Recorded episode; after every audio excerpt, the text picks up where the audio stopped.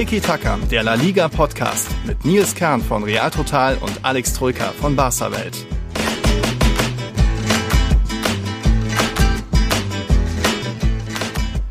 Hui, die neue Folge wird voll und toll und das unter anderem wegen dieser Themen. Osasuna, wow, Valladolid, ciao. Dazu gab es einige, war das, gab's das Thema Rekorde. Joaquin hat ihn, so viel sei schon mal verraten. Ter Stegen hat ihn nicht. Wir sagen Adios zu La Liga Santander, also zumindest zum Namen und zum alten Logo. Auch Adios zu Karim Benzema, sagen aber auch Hallo zu den Aufsteigern, die schon bekannt sind, zur Septima, also dem siebten Europapokal vom FC Sevilla. Es ist viel passiert, gibt viel zu bereden. Gut, dass Alex dabei ist, sonst würde ich mich hier noch mehr verhaspeln. Ne? Bist du fit, Kollege? Naja, geht so, ne? ich habe ein äh, anstrengendes Wochenende hinter mir und nein, ich war nicht auf Rock im Park. Aber bei dem Wetter gibt es noch andere Verlockungen. Ja, die schöne Ki Bergkirch war in Erlangen. Da war ich zumindest am Freitag. Die Bergkirch war in Erlangen, ja, die war verlockend und die, ähm, ja, hat dafür gesorgt, dass ich etwas angeschlagen bin, auch den zweiten Tag hintereinander. Ja, also ich hangel mich hier so ein bisschen jetzt durch die Podcast-Folge. Ich habe natürlich gestern auf dem Sofa liegend hier La Liga geschaut, aber gefühlt habe ich die Hälfte schon wieder vergessen, die gestern passiert ist. ich helfe dir da gerne auf die Sprünge, denn ich bin mehr oder weniger für die Stimme noch ein bisschen angekratzt. Das kommt aber nicht von irgendwelchen, äh, naja, Maßkrügen wie bei dir vielleicht. Ich war fast eher beim Sport am Samstag Rock im Park, unter anderem hier äh, Sum 41 Bullet for my Valentine und auch Bring Me the Horizon gesehen, mega Show. aber das eben war mehr rumgezappel und rumgeschubse als irgendwie trinken, weil einfach 6,50 Euro das Bier plus 3 Euro Pfand. Aber gut, ich glaube auf dem Berg, was war es, 12 Euro irgendwas die Maß. Ist ja auch nochmal eine andere Liga. Hm, ja, wie, wie das halt heutzutage so ist. Wie das heutzutage so ist. Der, der Durst ist teuer, ja. ne? Ja. Durst ist teuer. Auch deswegen war ich öfter bei, bei Rock Park mit äh, meinem Becher, wenn ich mir mal einen Becher gegönnt habe. Äh, da gibt es so, so Trinkwasserstellen, wo es dann aus dem Hahn rauskommt und dann einfach da getrunken, weil, naja, sonst betrunken ist, äh, kann teuer werden mittlerweile. Also, wir haben eine volle Folge für euch vorbereitet, liebe Zuhörer, Zuhörerinnen. Es gibt einiges auch an Fragen und Input, äh, unter anderem vom André, vom Louis Scholl. Endlich wird auch mal Hassans Frage äh, heute zum Einsatz kommen. Danke dafür. Ähm, es wird hier aber diese Folge wird nicht unser richtiger Saisonabschluss sein mit den Tiki-Taka Awards und Team, Team der Saison und so weiter. Nein, es ist einfach so viel passiert rund um den letzten Spieltag. Wie gesagt, auch noch ein bisschen Europa League Finale und äh, Segunda Division und Schiedsrichterabschied. Deswegen wird das noch die nächsten Tage separat kommen. Da könnt ihr euch uns auch gerne noch schreiben, was ihr so an Ideen, Wünschen habt mit irgendwie Kategorien oder Flop der Saison hier, was ihr sonst noch so haben wollt. Ähm, das kommt alles noch, aber heute eben erstmal primär äh, alles rund um den letzten Spieltag.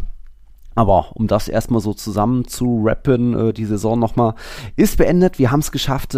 Gratulation an uns alle fürs Durchhalten, denn es war vermutlich die längste Saison aller Zeiten. Es ging ja schon im August los, dann war die lange WM-Unterbrechung. Also wir reden jetzt von 296 Tagen zwischen dem ersten und letzten Spieltag.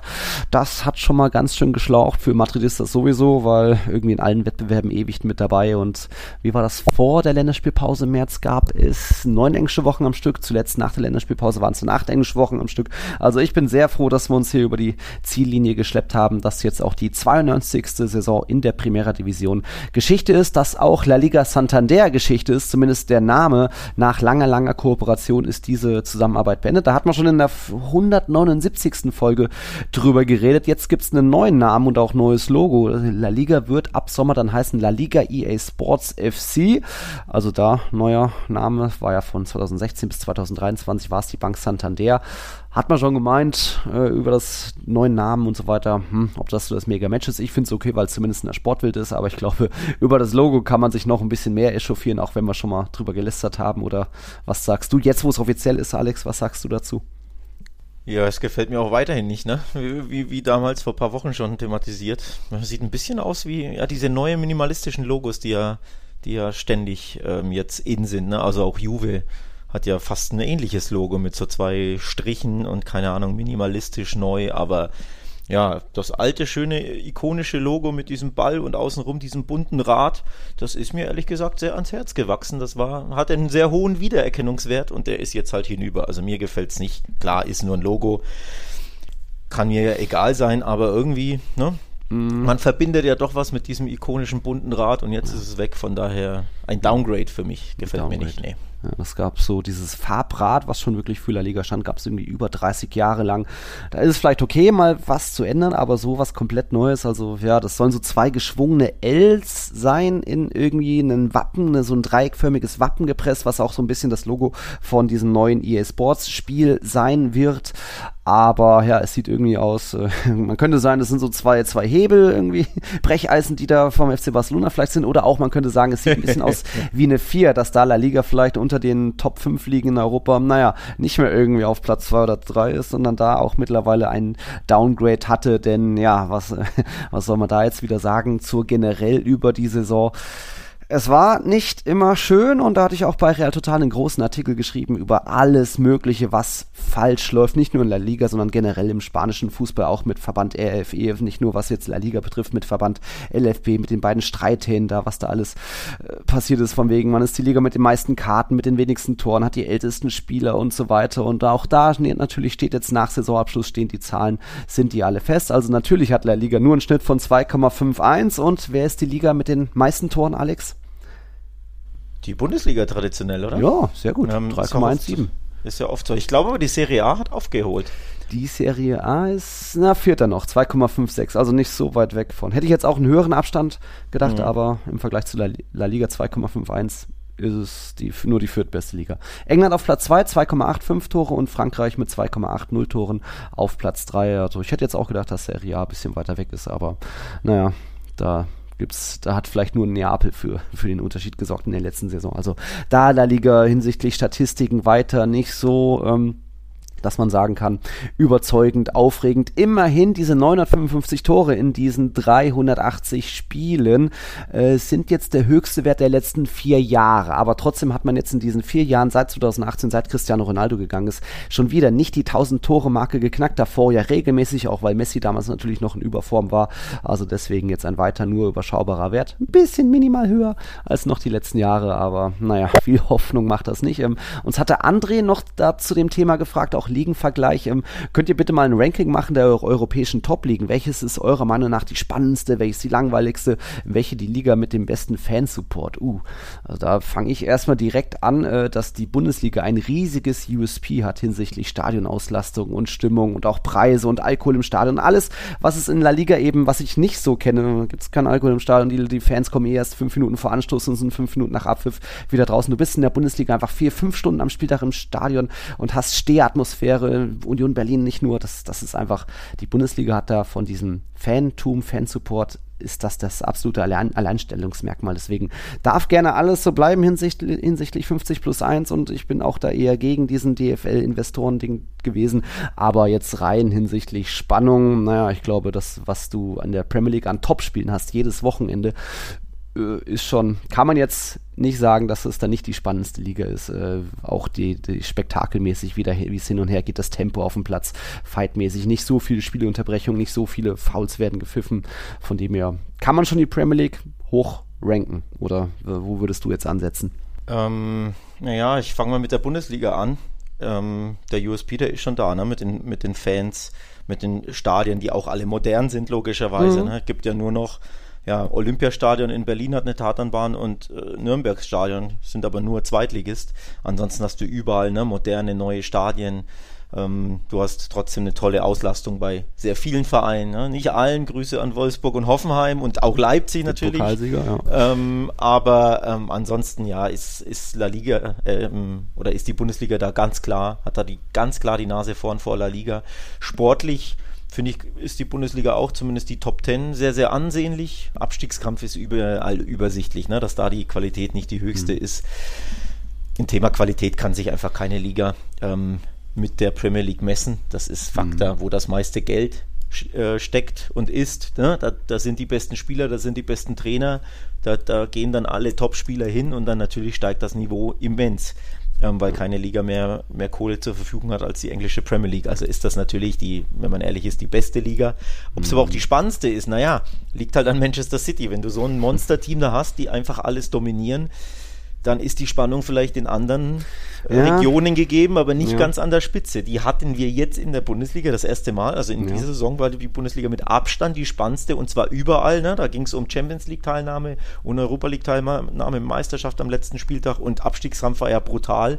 Aber das war einfach die große Ausnahme in den letzten zehn Jahren. Hatten wir ja so keinen Meisterschaftskampf in der, in der Hinsicht. Also von der spannendsten, ja, in der Saison ja, die Bundesliga, aber in den letzten zehn Jahren oder jetzt elf, wurde ja trotzdem wieder Bayern Meister, war es halt so spannend auch nicht. Also von daher gibt es da immer für und wieder. Ne? Es gibt, ähm, ja, jede, jede Liga hat so seine Vorzüge. Fußballerisch, spielerisch vom Niveau her ist La Liga nach wie vor da nicht mehr so prickelnd unterwegs, seitdem Messi, Ronaldo dieses, ne, dieses Duo-Monster da weg sind hat La Liga ganz klar abgebaut. Der Fußball ist langsam, viele Schauspieleinlagen, viel Theater, was natürlich auch unterhalten kann, aber mittlerweile nervt mhm. es ja mehr, als dass es unterhält. Ne? Die ganzen ja. vielen roten Karten und gelben Karten und unnötigen Spielunterbrechungen, das ist einfach too much. Ähm, also dieses Theater geht mir mehr und mehr auf den Zeiger, um ehrlich zu sein. Früher hat es mich mehr unterhalten. Mittlerweile ist es ja. sehr, sehr unnötig und sorgt einfach dafür, dass, dass der Sport einfach auf der Strecke bleibt und dadurch verliert La Liga einfach an Attraktivität, ja. Ja, es gibt da etliche Statistiken, dass La Liga natürlich auch die, die höchste verlorene oder die geringste Nettospielzeit hat, weil es einfach die meisten Unterbrechungen gibt. Da gab es auch jetzt am Wochenende natürlich nochmal so ein paar Beispiele. Also Getafe, oh mein Gott, sie haben die Klasse gehalten, aber naja, die Art und Weise. Also ja, es gibt viele Dinge, wo man sagen kann, da sind in Spanien nicht immer der Fokus gelegt auf irgendwie vielleicht Technik weniger, mehr auf Treter. Du hast äh, auch wenig äh, hinsichtlich Eigengewächsen oder wenig irgendwie, wo man sagen kann, dass da vielleicht wieder eine goldene Ära kommt. Also ich glaube, in der Bundesliga kann man schon auf vieles stolz sein, dass man auch noch ein paar Talente hat. Ob das jetzt Musiala wird, sind vielleicht sogar noch ein Adeyemi, was auch immer. Oder weiß ich, Serie A hat sie auch ein Tal überwunden und läuft wieder. Da war es ja auch irgendwie die Saison oder die letzten Jahre gab es verschiedene Meister. Also es ist noch Hoffnung da, dass auch La Liga es bald wieder ein bisschen anders wird. Trotzdem hattest du ja auch irgendwie in den letzten drei Jahren drei unterschiedliche Meister. Also man kann immer viel meckern auf beiden Seiten. Die Qualität leidet in La Liga, ja. Trotzdem äh, stellen wir wieder einen Europapokalsieger, wie auch im letzten Jahr. Damals war es Champions League, jetzt wieder Europa League. Und das geht ja irgendwie, zieht sich ja auch die letzten 20 Jahre, dass immer irgendwie quasi jedes Jahr mindestens ein Team da einen Europapokal gewonnen hat. Also ha, auf den Punkt äh, ist dann La Liga doch meistens da. Aber wie gesagt, lest euch gerne nochmal den Artikel durch äh, rund um La Liga Rückblick auf Real Total, wo ich nochmal alles zusammenfasse. Auch irgendwie Rassismus, Eklat hier und eben auch vieles loben kann, was auch so bei Real Sociedad Osasuna passiert ist. Da wird auch, wird es natürlich auch in dieser Folge noch ein bisschen drum gehen. Ähm, in dieser Folge wollen wir uns, wir versuchen uns zumindest so in der Tabelle von oben nach unten durchzugehen. Nicht jedes Team einzeln, aber so die, die Themen, die es so gibt. Wie gesagt, wir haben auch ein paar Fragen, speziell bei Barca und Real mit dabei. Natürlich auch, auch der Benzema-Abschied noch ein großes Thema. Ähm, ähm, so dass wir am Ende mehr und mehr beim Abstiegskampf sind. Ähm, ich würde trotzdem mit einem Team anfangen, das im Abstiegskampf gesteckt hat, am Ende gewonnen hat, aber na, sie haben halt gegen den Meister gewonnen, dass wir eben so gesehen dann doch oben in der Tabelle anfangen mit dem Sieg von Celta Vigo, mit dem 2-1 gegen den FC Barcelona. Ich habe es ja getippt, viele haben trotzdem weiter auf Barca-Siege getippt und irgendwie die, wie die letzten Spieltage. Ähm, ich glaube, Celta bleibt irgendwie ein bisschen euer, euer, euer Angstgegner. Ähm, dass es Chancen auf beiden Seiten gab, ganz gut hin und her ging. Ich weiß immer noch nicht so richtig, warum das erste Tor aberkannt wurde, da von Kelsey, zwei Zentimeter Absatz oder was, aber ähm, ja, man wünscht es ja trotzdem auch, dass Celta Vigo in der Liga geblieben ist und äh, von dem her geht das, könnt ihr, glaube ich, mitleben, auch wenn ihr vielleicht jetzt den, den einen Rekord verpasst habt oder wie, wie ist die Stimmungslage? Also ich konnte damit gut leben, ich, so ehrlich will ich sein. Ähm, den Rekord für Testegen, den hätte ich natürlich gerne mitgenommen, aber in dem Moment, wo der hinüber war, ähm, war ich fast schon für Celta, muss ich ehrlich sagen, weil ich, ich mag den Verein, ich äh, hätte es tragisch gefunden, wenn die absteigen, auch wenn die jetzt, äh, also es gibt ja gute Argumente zu sagen, naja, die hätten sich den Abstieg irgendwo dann doch verdient, weil sie ja Jahr für Jahr sich immer am letzten Spieltag irgendwie retten, also es ist ja auch mhm. ein, ein stetiger, jahrelanger Abstieg bis zum Abstieg, nur dass der eben jener Abstieg noch nicht passierte. Also von daher waren sie wieder da unten drin und haben wieder am letzten Spieltag ähm, ja, Nervenstärke benötigt, um das irgendwie mit Ach und Krach zu schaffen. Mhm. Aber trotzdem ja, hätte ich es sehr schmerzhaft gefunden, wenn die absteigen. Also in dem Moment, wo, wo Vega da das 1-0 geschossen hat, war für mich klar, jetzt soll Celta das Ding schon auch gewinnen ja. oder zumindest nicht verlieren, ähm, damit sie nicht absteigen. Also für mich absolut verschmerzbar. Mhm. Ähm, es gibt natürlich da wahrscheinlich auch den einen oder anderen, der sagt, naja, Wettbewerbsverzerrung hier und da von Barca wieder verloren gegen einen Abstiegskandidaten. Sie hatten ja schon in Valladolid verloren, ne? nachdem mm. sie mhm. Meister wurden, haben sie ja drei ihrer vier Spiele verloren. Ja. Aber die Leistung, eigentlich kannst du nicht meckern. Du hast eine Du hast eigentlich das 1 zu 0 erzielt, da war, ich glaube, der Popo oder was, oder die Zehe von Kessier war im Abseits, also war's. minimal, mhm. marginal. Das ist ja einfach nur Pech und Glück für Celta, ne, dass mhm. das dieses Tor da nicht zählt. Ähm, und dann hatte, ich glaube, es war wieder Kessier, eine riesen Kopfballchance, der auch Zentimeter in den Pfosten geht. Das wäre erneut, glaube ich, das 1 zu 0 sogar gewesen. Mhm. Also du kannst Barca nicht so viel vorwerfen. Ähm, ja, und dann dieses 2-0 ist ja eh ein, Glückstor, ne? Eine Bogenlampe, die sie da hinten rein, äh, also das hat ja weder was mit schlechtem Verteidigen noch Lustlosigkeit so zu tun. Das ist einfach ein Riesendusel für ein Celta, dass mhm. da das 2-0 fällt. Also von daher, Barca hat okay mitgespielt, aber klar, ne, wenn die Spannung fehlt und so die ja. letzten 10% Einsatz, weil du dich halt einfach vor deinem, weiß ich nicht, Seychellen oder Bali-Urlaub nicht mehr verletzen willst als Spieler. Ja. Irgendwo kann man es ja verstehen. Hat natürlich ein Geschmäckle im Abstiegskampf, verstehe ich völlig, aber ähm, ich finde, viel kannst du der Mannschaft nicht vorwerfen und äh, das Ding hat ja trotzdem den Rekord mit den meisten zu Nulls zumindest egalisiert. Ne? 26. Von, genau, von äh, Francisco Liano von Deportivo, wann war das? Ich glaube 93, 94 und von Oblak 15, 16. Mhm. Also so gesehen diesen äh, alleinigen Rekord hat er jetzt nicht, aber immerhin diesen Rekord egalisiert. Also ja auch einen Rekord ja. jetzt für sich. Und die wenigsten Tore hat er ja leider nicht geschafft. Ne? Das sind ja dann 17 hat er kassiert. Ah ja, gut. Nee, 19 hat er kassiert, 18 wären es gewesen. Ja. Also er konnte ja zwei Rekorde aufstellen und brechen. Einen hat er egalisiert. Der Liga-Rekord war da Oblak und auch Leanjo mit jeweils 18 genau. Gegentoren. Ne? Genau, genau, genau. Das ist natürlich ein bisschen unglücklich, aber ja. man kann es, glaube ich, schon verschmerzen. Immerhin den einen Rekord hat er ja egalisiert. Ja. Von daher steht er da in den Rekordbüchern. Ja. Aber ja, es, ist halt so, ne? Es war trotzdem eine spektakuläre Saison von ihm. Wir reden hier bei einem Prozentsatz von 68 Prozent seiner Ligaspiele hat er einfach zu null äh, gehalten. Das ist ein unfassbarer Wert. Zeigt aber eben auch, dass ähm, ich habe die Barca-Abwehr gelohnt, ich, gelobt. Ich hätte gerne Kunde, ich hätte gerne Ararujo, geile, geile Typen. Ähm, da ist aber auch sehr viel gewesen, wie die sich jedes Spiel gepusht haben zur Meisterschaft, äh, wie die zusammengehalten haben, dieses eine Ziel hatten. Hauptsache erstmal die Null stehen, dann vorne wird schon irgendwie einer das 1-0 machen. Und seit dann eben diese Meisterschaft Meisterschaftsentscheidung gefallen ist, also da rechne ich jetzt auch noch dieses Espanyol-Spiel mit dazu, da reden wir von fünf Spielen, da dann eben viermal keine weiße Weste. Wäre, nur einmal das beim 3-0 gegen Mallorca noch zu Null gespielt, also da, deswegen meine ich so, das ist schon sehr viel, jedes Spiel so motiviert gewesen, wir halten heute alles dicht und dann ist diese Entscheidung gefallen und dann fallen halt noch ein paar Gegentore, was keine Schande ist, alles gut, aber ähm, ist eben auch so ein bisschen das Geheimnis von Barca gewesen, dass einfach diese Abwehr hinten so gut zusammengepasst hat, so gut harmoniert hat. Natürlich auch ein überragender Testegen, aber eben auch primär die Abwehr. Und äh, ich glaube, bei dem zweiten Gegentor, diese Bogenlampe von Gabri Vega, hatte der Kommentator, glaube ich, noch gesagt, so, oh, Torwart steht ein bisschen, aber boah, der, der ist doch eigentlich unhaltbar, wie der da hinten an den Pfosten noch runterfällt. Da, da, da machst du nichts. Da machst du nichts, vor allem der, der fällt ja in den Winkel, ne? fällt ja nicht mitten ins Tor oder so. Also nee, das ist, da kannst du nichts machen. Äh, immerhin hat Iñaki Peña wieder spielen dürfen. Wurde er zuletzt schon mal eingewechselt. Ich glaube, in Valladolid war es auch. Kam so in der 60. für Testegen jetzt wieder. Ähm, und die Zamora hat er ja trotzdem gewonnen, Testing, ne? muss man ja auch sagen. Also die, die Trophäe für die beste Torhüterleistung für die wenigsten Gegentore in La Liga, ähm, die hat er sich ja trotzdem ja, geschnappt. Also eine, eine Individualauszeichnung hat er bekommen mhm. und eben diesen ähm, zu Null Rekord geknackt und eben ist jetzt mit Lianjo und ja. Oblak da ähm, Rekordträger. Also von daher ja dann doch irgendwo ja. ein schöner Abschluss für ihn, wenn auch nicht der perfekte, aber ja. so ist es halt. Chapeau dafür. Die individuelle Auszeichnung gab es und natürlich hat der FC Barcelona noch eine andere individuelle Auszeichnung bekommen, dass jetzt Lewandowski sich die, die Pichichi-Auszeichnung schnappen würde. War, hätte man schon sehr mutig sein müssen, um da noch dagegen zu setzen. Also er ist jetzt mit eben seinen 23 Toren äh, Torschützenkönig. Auf Platz 2 folgt Benzema mit 19 Toren. Der hat aber 10 Spiele sogar weniger gemacht als Lewandowski. Lewandowski auf Platz 3, folgt dann Joselu mit seinen 16 Treffern, auch aus 34 Spielen, genauso wie Lewandowski. Also da äh, Lob auch dahin. Ähm, dass es nicht mehr wurden, ähm, sage ich ja, liegt nicht nur an Lewandowski oder noch irgendwie Akklimatisierungs, was weiß ich, erste Saison Sachen, sondern ich glaube auch einfach, dass Xavis Anweisung einfach oft war, wir haben die, die 1-0-Führung, wir verwalten das, wir müssen nicht aufs 4-0 gehen, wir, wir sind mit einem Tor zufrieden, dass man da eben oft auch nicht nur Fokus auf die Offensive, auf Schönspielen hatte, sondern einfach auch auf Ergebnisse einfahren und so ist man Meister geworden. Also das ist keine Kritik von mir, das ist nur eine Erklärung, warum es bei Lewandowski nur in Anführungszeichen 23 Tore waren und nicht da an ähnliche Zahlen, wie man es vielleicht noch aus der Bundesliga kennt. So. Und wer hat prognostiziert, dass er weniger als 25 Tore schießen wird? Oh, hast du das so gesagt? Weniger als 25? Äh, äh, nicht hier im Pod, ich ja. weiß nicht, ob ich es im Podcast gesagt habe, ich merke mir jetzt nicht jeden ja. Quatsch, den ich hier erzähle, über, die, über die Saison über, aber ich habe es getweetet, ich habe es an den Kollegen Husky, ah, unserem, André. unserem treuen Hörer mhm. und an den Kollegen ähm, Fabian Pakulat, dem Rosengartler, habe ich es getweetet, mhm. sehe ich es gerade, ich habe mich daran erinnert.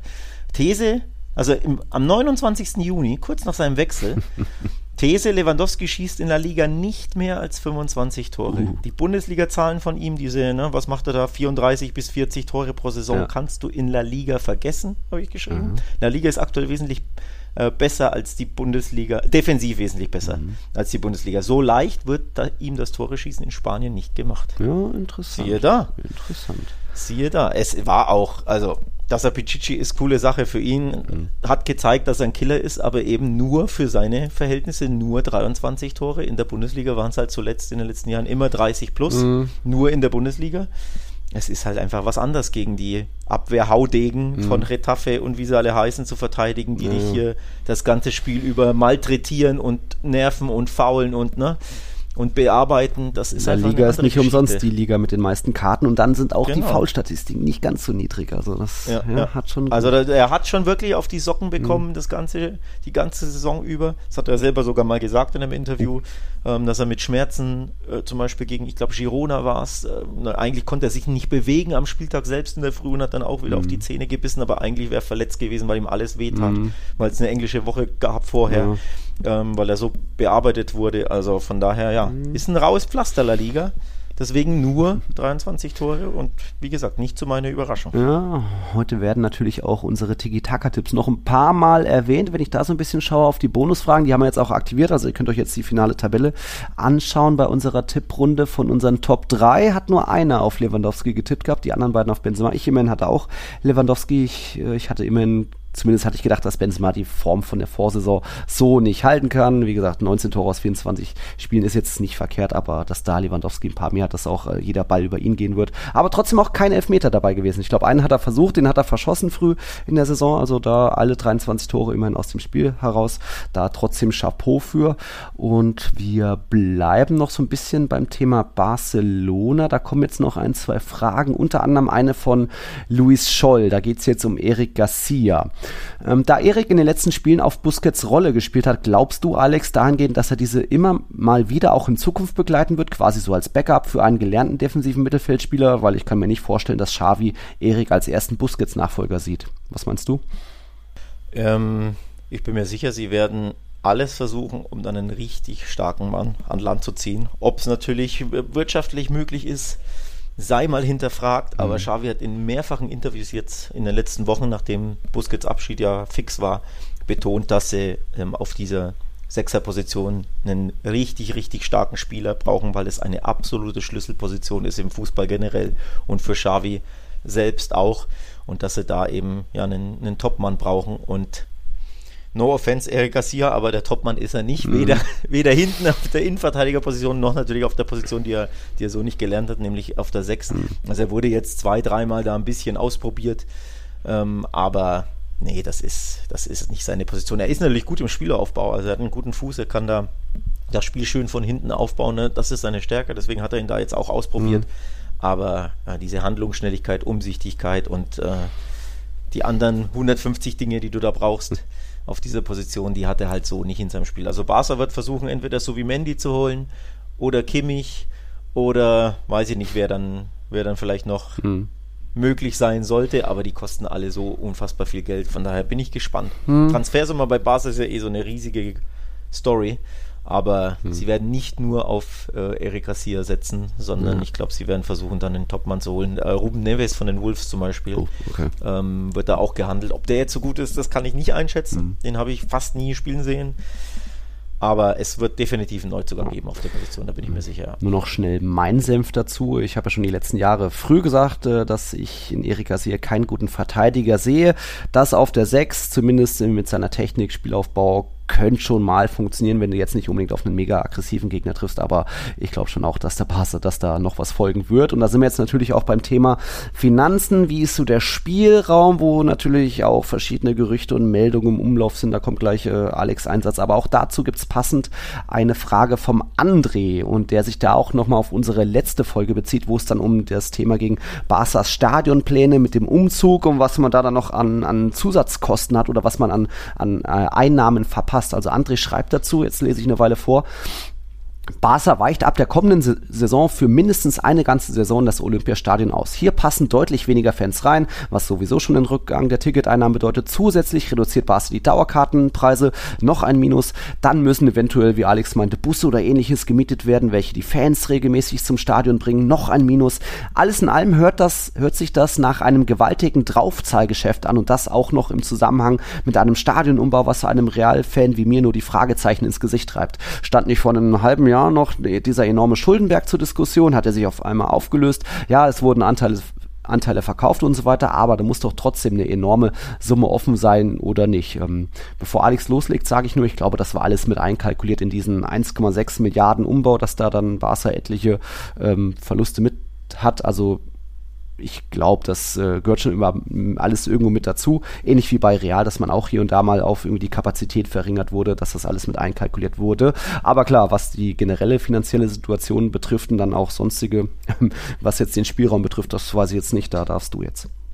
Ja, Verluste, äh, logisch, kostet alles Geld und logisch kostet ein Umzug ähm, erst recht Geld und vermindert deine Einnahmen, ist ja klar. Real Madrid ist ja auch ähm, ins Amateurstadion umgezogen. Ne? Da haben keine. Ja, aber es hatte Corona-Gründe. Ja, ja, während der Corona-Saison hast du ja auch da gar kein Geld eingenommen. Von daher war das ja auch ein riesen, riesen Draufzahlgeschäft. Aber ja, so ist das halt. Ne? Stand. Ja, aber hat ja kein Verein, weil alle hatten ja Ja, ja, schon. Aber auch da, du baust um, während du keinerlei Ticketeinnahmen generierst. Also logisch Draufzahlgeschäft. Ne? Äh, machst du machst mhm. Minus. Ja, so ein Stadionumbau kostet halt ja nun mal Geld. Also ja, die Option wäre gewesen, man macht es irgendwann später. Also keine Ahnung, in fünf Jahren oder so. Aber zur Wahrheit gehört natürlich auch, dass Barca eine Gelddruckmaschine ist. Ne? Jetzt, wo das Stadion voll war in dieser Saison, sie haben einen Schnitt von, ich glaube, 85.000 oder so. Ich glaube, das ist in Europa der höchste mit mhm. Dortmund, wenn nicht sogar der allerhöchste in, in ganz mhm. Europa natürlich verdienen sie Kohle ohne Ende. Sie sind eine Gelddruckmaschine mit Merchandising, mit Stadion, mit Sponsoren, Spotify, neuer Mitgliedsbeiträge, alles, ja. Ähm, genau, Mitgliedsbeiträge übrigens 200 Euro im Jahr Mitgliedsbeitrag. Uh, das was? ist heftig. Richtig heftig. Ah gut, aber du bist ja auch Socio, jetzt hatte Laporte die Tür geöffnet, wie war das? Für alle, genau. Jeder, weltweit kann jetzt jeder Socio, jeder Mitglied werden. Kann man sogar online, muss man nicht mehr vor Ort machen. Es sind drei Klicks, kannst du digital unterschreiben. Ähm, ja, 200 Euro. Herzlichen Glückwunsch. Ne? Also sie sind eine Gelddruckmaschine. Sie melken da natürlich ihre Fans, die Touristen, die im Stadion sind. Äh, Ticketpreise haben wir ja öfters thematisiert bei Classico, bei Topspielen. Ne? Unter 150 Euro kannst du vergessen, überhaupt ins Stadion zu kommen. Also sie wissen schon, wie man Geld einnimmt. Und äh, wenn du einmal bei einem Spiel ins äh, äh in den FCB-Store gehst am Stadion, ist halt gerammelt voll mit Leuten. Ne? Da stehst du an halbe Stunde an der Schlange, damit du dir irgendwie einen Ball oder ein T-Shirt kaufst.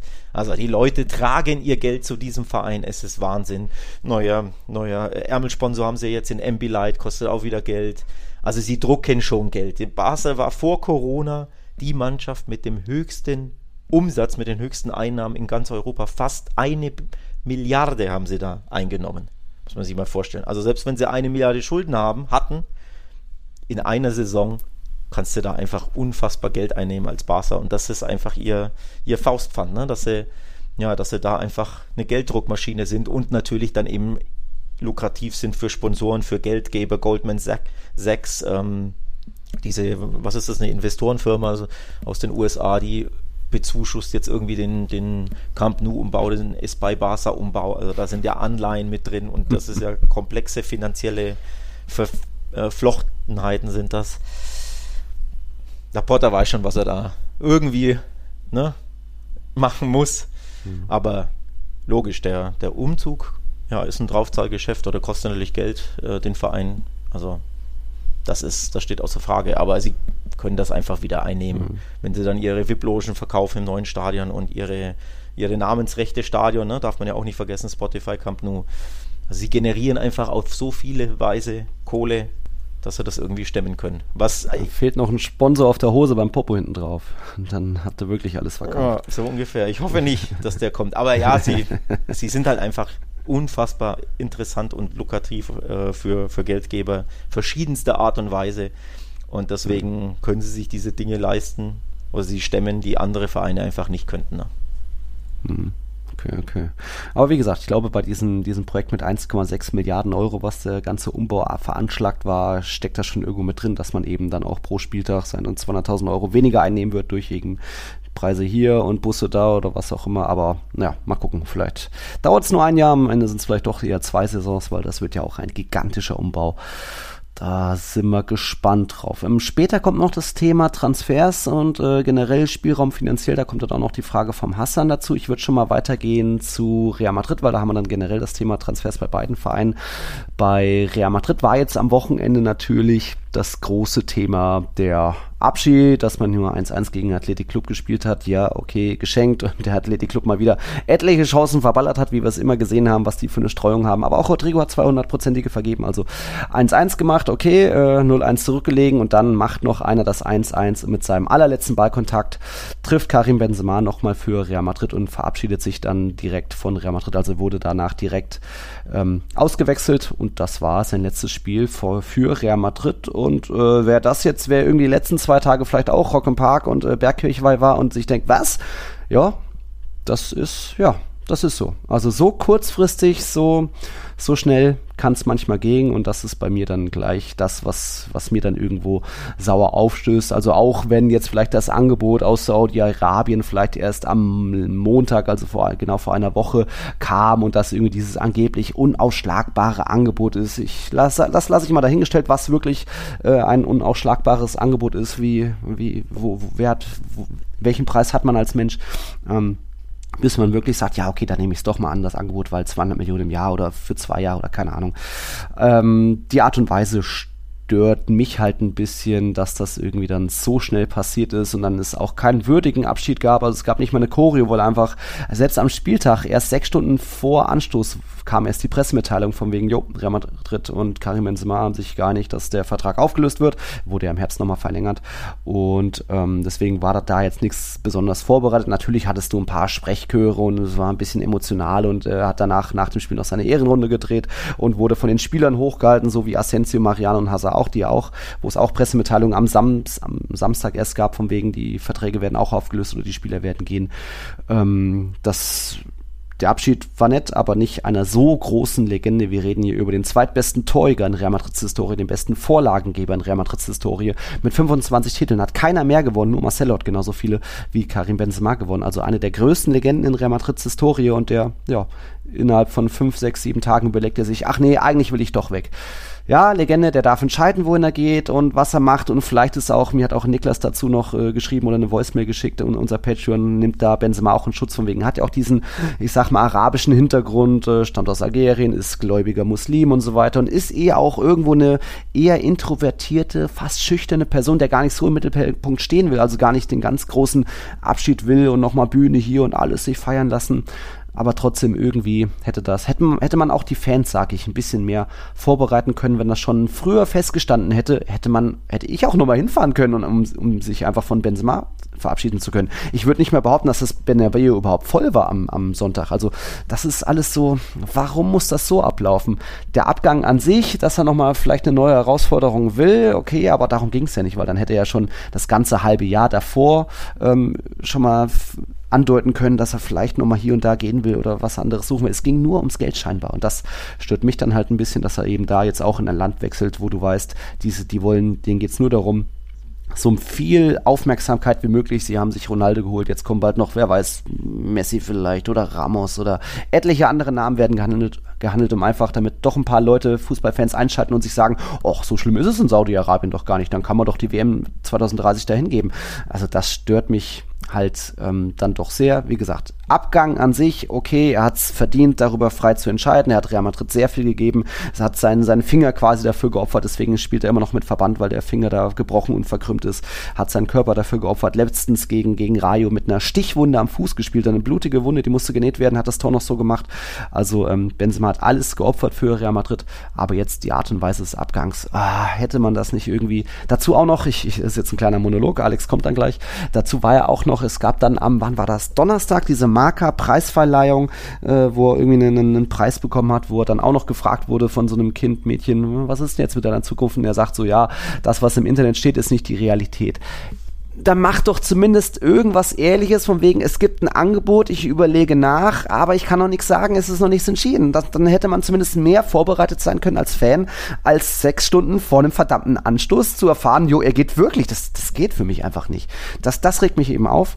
Ähm, wie gesagt, nochmal, Wechsel ist okay. Aber das, was alles drumherum hängt, wie doppeldeutig, wie kurzfristig, plus Saudi-Arabien, oh, Karim, nee. Nee, nee, nee, nee. Unwürdig. Das unwürdig ist, ist dieser ein bisschen Wechsel. unwürdig, ähm, ja. So wie er abgelaufen ist, so abrupt, so aus dem Nichts, so Mhm. emotionslos. So, ja, ach übrigens, ich wechsle. Hier, letztes Spiel, ich wink mal, ah, Elfmeter kann ich noch, bekomme ich geschenkt vom Schiedsrichter, schieße ich den noch rein. Das dann war's, ciao. ciao. Unwürdig für so eine riesige Mhm. Vereinslegende, die neben Cristiano die größte der letzten, keine Ahnung, 20 Jahre mit Raúl, okay. Mhm. Ähm, und Ramos Ich muss natürlich, aber noch schnell hinzufügen, ich muss zumindest noch schnell hinzufügen, am Dienstag um 12 Uhr wird es da noch einen offiziellen Akt geben, wo er dann nochmal mit allen Pokalen und Peres-Präsentationen, das so wie es bei Marcelo und Ramos auch war, aber wahrscheinlich gibt es auch danach nicht mal eine Pressekonferenz. Also er stellt sich dann wahrscheinlich nicht mal den Reportern, es ist keinen richtigen Fanabschied wie im vollen Bernabeu, sondern alles ein bisschen clean im Hintergrund. Äh, jetzt darfst du weitermachen. Ja, unwürdig, ich bleib dabei. Es ist, es ist sogar für mich ein Geschmäckle, nicht mal ein Geschmäckle, ein Geschmack, ein schlechter Geschmack im Mund, wie diese Realvereinslegende sich da einfach, ja, abhaut durch die, durch die Hintertür, so kurzfristig. Das Gegenbeispiel ist zum Beispiel ähm, bei Barca Busquets. Da wusstest du, der wird aller Voraussicht nach seinen Vertrag nicht verlängern. Und er hat wirklich einen schönen Abschied bekommen ähm, im, im Stadion mit Hommagen, mit äh, ne, Ein, Einspielungen, dies, das, tolle, tolle Szenen waren da. Blutet einem natürlich auch das Herz, weil Ja. so eine Legende geht, aber er bekommt eben einen schönen Abschied. Das bei Ja. Benzema jetzt ist, kommt so aus dem Nichts, so abrupt, so unnötig. Warum? Ja, Er hat ja noch ein Jahr Vertrag. Also, auch ich finde das einfach falsch, dass er sich jetzt einfach so, ich sag's jetzt, wie es ist, sich einfach so verpisst und dieses ähm, unmoralische Angebot annimmt. Bleib halt noch ein Jahr und geh halt dann. Ähm, Wenn der Vertrag ausläuft, also dass er ihn auch noch, dass er ihn auch noch auflöst, finde ich auch, boah, ey. Als, und dann, und wie du es dann auch noch sagst, und dann auch noch Saudi-Arabien. Ne? Ist ja nicht so, dass so, zum Beispiel bei Busquets wusstest du, der hat schon vor einem Jahr Interviews gegeben, wo er gesagt hat, er will eines Tages mal in der Major League Soccer in Miami spielen. Er hat sogar die Stadt genannt, Miami, weil, weil er sagt, naja, schönes Wetter, keine Ahnung, Palmen, da sprechen alle Spanisch, da wird sie mal gefallen, die Major League Soccer wollte Ja. er mal ausprobieren und er hat sogar gesagt, er, er will zum Karriereende, weil er sein ganzes Leben ja nur bei Barca war, will er unbedingt nochmal die Auslandserfahrung machen.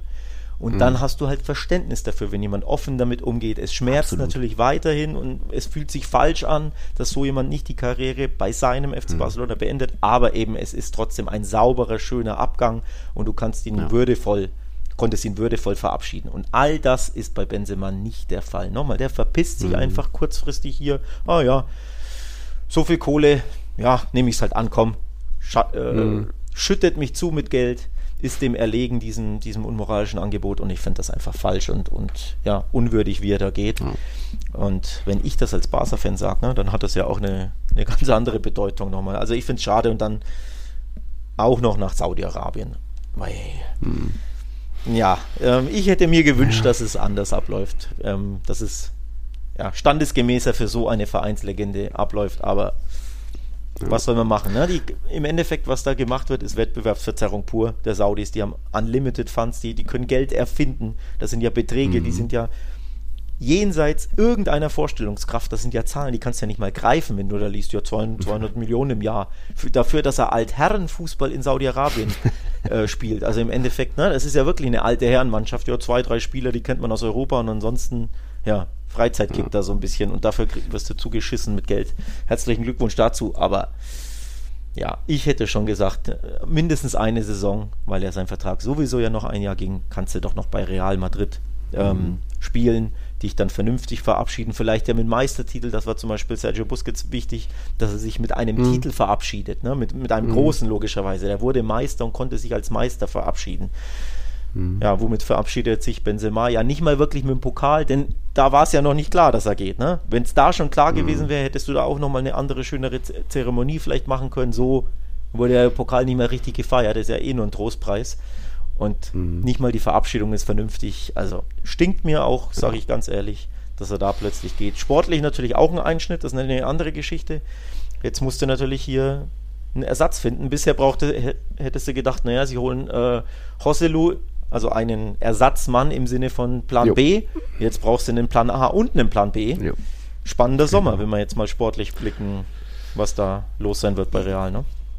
Ja, da kommen wir gleich zu. Also, ähm, wie gesagt, ein Abgang, Wechsel generell an sich kann man hier und da auch verstehen, auch weil es vielleicht sportlich nicht mehr so optimal lief, weil auch an der Belastungsgrenze war oder auch einfach merkt, es reicht vielleicht doch nicht mehr so ganz für viel. Und wie gesagt, äh, Saudi-Arabien wird jetzt sich um auch noch mehr Spieler bemühen, bestimmt. Und im Ram Ramos, wer weiß, am Ende kriegt auch Lewandowski noch ein Angebot. Groß hatte auch schon eine Anfrage, hat aber gleich äh, ablehnen lassen, weil das für ihn überhaupt nicht in Frage kommt. Bei, bei Modric wohl eine ähnliche so, Sache. So wäre ich übrigens auch gepolt, ne? da bin ich ganz ehrlich. Wenn ich so viel mhm. Geld verdiene, verdient hätte. Also wir reden ja nicht jetzt hier von, keine Ahnung, einem Bankdrücker, ne? Von, von ja. was weiß ich In wer. der dritten Liga. Sondern wir ja. reden ja von den absoluten Topstars, die aber Millionen, um nicht zu sagen Milliarden verdient haben. Mhm. Mich würde das dann nicht mehr reizen, sage ich dir ganz ehrlich. Ich kann verstehen, wenn jetzt Jago Aspas plötzlich 100 Millionen im Jahr kriegt und er dabei Celta nicht so viel verdient, dass der dann gelockt mhm. wird oder weiß der Geier von mir sogar ein Nacho Fernandes oder so ein Sergio Roberto, ne? so, so halbe Bankdrücker, die halt nicht so viel verdient haben in ihrem Leben und dann werden die von so viel Geld erschlagen, genau. dass die es annehmen. Aber diese Supermonster Megastars, also ich denke jetzt auch ganz besonders an Cristiano Ronaldo, der so unfassbar viel Geld verdient hat, fast Fantasiegehälter, mhm. dass der dann nach Saudi-Arabien geht, weil er dann nochmal einen größeren Vertrag bekommt hat nicht nur ein Geschmäckle, sondern ich muss fast sagen, kotzt mich an. Mich würde es auch bei Messi unfassbar ankotzen. Mhm. Wenn der sagt, wie Busquets, mein Traum wäre die Major League Soccer. Okay, kann ich verstehen, da verdienst du ja. jetzt nicht so viel Geld, willst halt Miami, was weiß ich, neue Liga und so. Aber wer nach Saudi-Arabien geht, der geht ja nur, nur, nur wegen des Geldes hin. Aber wer schon 500 Millionen, 800 Millionen, keine Ahnung, wie viel verdient hat, warum ist denn der so geldgeil und nimmt das an? Genau. Das ist für mich ja, hat ein enormes Geschmäckle. Also macht es mir komplett madig. Ähm, wer, wer diese Summen annimmt, wer da hinwechselt. Ich wäre da wie Toni Groß, ich würde meinem Berater auch sagen, sofern er überhaupt einen hat, weiß ich gar nicht. Will ich, oh, dann, wenn die anrufen, will ich gar nicht, dass du ans Telefon gehst. Hm, interessiert mich so nicht, was, die bieten. Es ja. interessiert mich nicht. Du kannst dir von mir aus, wenn du sagst, ich will eine neue Herausforderung, ja, meinetwegen höre ich mir vielleicht Offerten an aus Deutschland, dass ich sage, ich will in die Heimat oder mhm. vielleicht von PSG, da kann ich noch in die Champions League mitspielen, neue Stadt oder mhm. was weiß ich. Ich will mal in die Premier League so ein, zwei Jahre hinten raus. Kann ich alles verstehen. Oder wie gesagt, mhm. wenn hier Major League Soccer mal, aber nicht Saudi-Arabien in die Altherrenliga, wo du hier wirklich aha Fußball spielst. Nee, nee. Finde ich, finde ich nicht cool hat mich damals auch schon bei Cristiano Ronaldo angekotzt und würde mich bei anderen auch. Und Cristiano war ja mehr oder weniger noch mehr verzweifelt, weil der kaum Angebote, Anfragen hatte oder Möglichkeiten. Und Benzema hätte er weiterspielen können. Hätte auch, hätte der bei Lyon einen Anruf getätigt, natürlich hätten die ihn sofort aufgenommen. Dann hätte man sich auch finanziell geeinigt. Also das ist schwierig. Und jetzt sagen manche, ja, aber dieses unausschlagbare Angebot. Und wenn man mir jetzt das hundertfache meines Gehaltes für irgendwas äh, Komisches in Katar, Saudi-Arabien anbieten würde, ist es jetzt einfach zu, zu sagen für mich, äh, nein, würde ich natürlich nicht machen. Aber ich bin ja auch nicht, ich habe ja auch noch nicht aus ausgesorgt für mein Leben. Karim Benzema hat natürlich ausgesorgt für seine Familie. Der muss da nicht hin. Also er wäre auch bei Real Madrid und dann auch bei Lyon nicht arm geworden oder auch wenn er in die USA, auch nach Miami oder was auch immer gegangen wäre. Also ja, Geschmäckle. Wie gesagt, eine Legende darf sich das irgendwo aussuchen, aber nee, Karim, damit hast du dir nicht unbedingt noch mehr Fans gemacht, außer vielleicht in Saudi-Arabien. Aber gut, äh, mal schauen, was da noch alles passieren wird die nächsten Wochen rund um ihn und wen in Saudi-Arabien da noch locken wird, um sich die WM zu schnappen, weil Spanien, der Verband generell macht ja auch nicht so viel Positives, um irgendwie äh, Saudi-Arabien da wirklich Konkurrenz äh, an, an, darzustellen, um, um selbst die WM zu bekommen. Na gut, wir kommen mehr und mehr Richtung Thema, was passiert jetzt bei Real? Da hat eben auch Hassan uns schon vor ein paar Wochen gefragt und jetzt auch nochmal, ich lese das nochmal vor, da geht es dann auch speziell nochmal um ein paar Barca-Themen, da kann Alex dann später noch ansetzen. Hassan fragt, jetzt wo die Saison vorbei ist, muss man natürlich über die möglichen Transfers reden von Barca und Real. Bei Barca gibt es ja viele Gerüchte rund um Messi, Gündogan, Bernardo Silva, Inigo Martinez und so weiter. Bei Real mit Rossellou, Firmino, Hurricane, Havertz, Bellingham. Und wenn man schon über die möglichen Transfers redet, muss man natürlich auch um die möglichen Abgänge reden. Bei Barca mit Alba, Busquets, Fatih, Ferran, Rafinha und bei Real natürlich Benzema, Asensio, Nacho, Ceballos, Odriozola, Lunin und so weiter. Jo, wo setze ich da an? Also es gab jetzt am, im Bernabeu gab es mehr oder weniger vier Abschiede, weil die Nummer 7, die Nummer 9, die Nummer 11 und die 24, also Hazard, Benzema, Asensio, Mariano werden gehen. Und ja, es ist auch möglich und ich hoffe auch ein bisschen, dass auch ein Lunin Einsehen hat, dass auch ein Otto Sola ein Einsehen hat, vielleicht sogar Vallejo. Ich hoffe trotzdem noch, dass Nacho und Ceballos verlängern, das ist möglich, auch wenn ich eher sage, bei beiden steht es eher 40, 60, also 40, dass sie bleiben, 60, dass sie gehen. Mal gucken, ähm, sie haben die Angebote da, müssen nur noch unterschreiben, aber vielleicht wollen sie auch was anderes. Ähm, es wird Platz im Kader sein, das macht ja schon mal Hoffnung, weil die letzten Jahre, du hast ja in der Liga das Problem, du kannst nur 25 Profis registrieren, davon sind ja zwei, drei Torhüter, also so viel, du kannst jetzt nicht wie Chelsea einfach 40 Profispieler irgendwie dir, dir zulegen. Ähm, deswegen ist jetzt Platz da, was die letzten Jahre immer ein bisschen gefehlt hat, wo man dann trotzdem immer noch irgendwelche Kaderleichen hatte, die nicht mehr so die Leistung bringen wie Rames, Bale, Isco, auch jetzt ein Hazard, also sehr fein von Hazard, dass er dann auch mehr oder weniger auf Real Madrid zugegangen ist, um den Vertrag aufzulösen. Natürlich hat er auch noch was davon kassiert, das aber eben von dem von dem Gehalt, diese, was auch immer, 12, 13 Millionen netto, hat man sich ja auch einen Großteil gespart. Also da ein cooler Zug von Hazard. Auch dieses Einsehen zu haben, es reicht nicht mehr irgendwie. Ich bin nicht mehr Profisportler. Ähm, ich habe auch keinen Bock mehr, jedes Mal mich auf die Bank zu setzen, dass man sich da geeinigt hat, Platz zu machen, um einfach auch die, dann jetzt allein, dass die Nummer frei wird, die sieben und die nicht mehr da mit Schande getragen wird. Also. bin ich bei dir. Ist übrigens meine, meine Lieblingsnummer, die trage ich ja auch immer, die sieben. Von daher, allein aus dem Grund, ja. Ja, alle deswegen. Da gab es mit Mariano und Hazard seit Cristiano. Naja, war das nicht so die erfolgreiche Zeit, aber jetzt ist Platz da und ich bin optimistisch, dass Real Madrid jetzt nicht nur tätig wird, sondern auch in die Offensive geht und dann auch was ordentliches an, an, an Land zieht. Denn wie Alex gesagt hat, es geht nicht nur darum, einen Plan B-Stürmer zu holen, sondern jetzt auch noch einen Plan A-Stürmer. Und das, was ich schon mal bestätigen kann, ist, dass äh, Interesse an Kai Havertz besteht, was für mich jetzt aber auch klein, kein Mittelstürmer wäre, also nicht der Plan A Mittelsturm-Option, sondern er ist ja auch eher so dieses mitspielende, auch gutes Auge für den Mitspieler, cooler, feiner Typ, auch ähm, könnte ich mir vorstellen, aber du brauchst ja trotzdem irgendwie Mittelstürmer. Jetzt ist das große Gerücht um Harry Kane. Oh, an sich für irgendwie erst 29, zwei, drei Jahre, bis dann Haaland in, wann auch immer, 25 vielleicht kommt. Why not? Aber Engländer in La Liga, schwierige Sache. Generell Real und Tottenham, wenn, wenn Levi die Nummer von Paris sieht, dann macht er, rechnet der schnell mal mal zwei. Die Ablöse, auch wenn, wenn Kane nur noch ein Jahr Vertrag hat, also hat auch eine geile Saison gespielt, ähm, will auch noch spielen, ist ehrgeizig, den hättest du jetzt nicht mit Benzema oder hin, hinter Benzema auf die Bank setzen können. Deswegen wäre das schon irgendwo sinnig, könnte ich mir vorstellen. Und dann vielleicht tatsächlich noch einen Joselu dazu oder einen Firmino als Backup für dann einen Kane. Also das ähm, sind gar nicht so unwahrscheinliche Namen, diese Joselu, Firmino, Kane, Harvards Namen. Ähm, das ja, kann ich, was heißt nicht bestätigen, aber ähm, ich könnte es mir gut vorstellen und teilweise auch bestätigen, wie bei einem Harvards und auch bei einem Bellingham kann ich bestätigen, dass Real Madrid ein Angebot abgeben wird. Ob das schon geschehen ist, weiß ich nicht, aber ich glaube, das ist auch ein wahrscheinlicher Call, dass das passieren könnte, dass da wohl auch Bellingham eher Bock hätte auf Real Madrid als auf noch mehr Kohle verdienen bei City United oder wo auch immer. Und dann alles andere, Fran Garcia wird zurückkehren. Ich glaube auch, dass trotzdem noch auf der äh, Außenverteidigerposition noch was passieren zusätzlich könnte, werden könnte. Ob das dann ein Cancelo wird, das wäre natürlich mein Wunsch, aber das, da bin ich, da ist noch nicht so viel im Raum, was noch, ob dann rechts oder links noch was passieren könnte, je nachdem auch, ob man einen Mondi verkaufen kann. Ähm, Brahim wird erstmal zurückkehren, ja, aber es das heißt nicht, dass er auch bleiben wird, weil dann wird man mit ihm erstmal reden und von wegen, hey, unter Ancelotti hast du so, so die, die Einsatzchancen von zehn Spielen wirst du vielleicht zwei von Beginn an machen. Wenn ihm das reicht, wird er bleiben. Wenn nicht, wird man ihn verkaufen können, glaube ich, ganz gut auch nach, nach Mailand wieder für dann, keine Ahnung, 40 Millionen. Also es wird einiges passieren, allein davon, dadurch kann man jetzt schon mal Hoffnung haben, weil einfach jetzt so viele Abgänge schon feststehen und ich glaube, Real Madrid will da dann auch schnell und früh planen. Deswegen ist das irgendwo auch okay mit Benzema, dass es jetzt so schnell passiert ist. Das Angebot kam ja auch erst, wie gesagt, am Montag. Du hattest gar nicht so viel mehr Zeit, es anders zu lösen, aber auch da nochmal das Thema doppeldeutige Worte. Ähm, jetzt kann der Verein planen und wird die Angebote rausschicken. Ich bin gespannt, was auch um Firmino passiert, weil der ist eh frei und Joselu hat diese Klausel, dass wenn Espanyol absteigt, dass er dann verliehen werden kann und ähm, deswegen kann ich mir auch das beides ganz gut vorstellen. Um, ich auch. Ich auch. Ich kann mir auch gut vorstellen, dass Real Madrid jetzt bei Harry Kane vorstellig wird. Ähm, also den, ich glaube, der, der, der wäre definitiv offen, weil er bei den Spurs ja nicht nur stagniert, sondern sie haben ja jetzt, glaube ich, Europa sogar komplett verpasst. Also die spielen ja nicht mal europäisch. Komplett? Ich glaube schon, ja. Spielen nicht mal europäisch. Aston Villa hat es äh, nach Europa geschafft, Liverpool und Brighton, wenn ich mich nicht täusche. Von daher spielen sie nicht europäisch, meine ich. Und dann äh, schmeckt dem Kollegen Harry Kane das eher nicht. Und deswegen äh, glaube ich, dass die Chance sehr, sehr groß ist. Tatsächlich ähm, Platz 8. Dass die Chance wow. sehr, sehr groß ist, dass du Harry Kane, der ja schon länger kokettiert hat damit, er wollte ja, glaube ich, ich glaube, entweder diesen Sommer, den Sommer davor wollte er ja wechseln und durfte nicht zu Man City. Ja, ich glaube, den, äh, City, den ja. Sommer davor war es, vor zwei Jahren.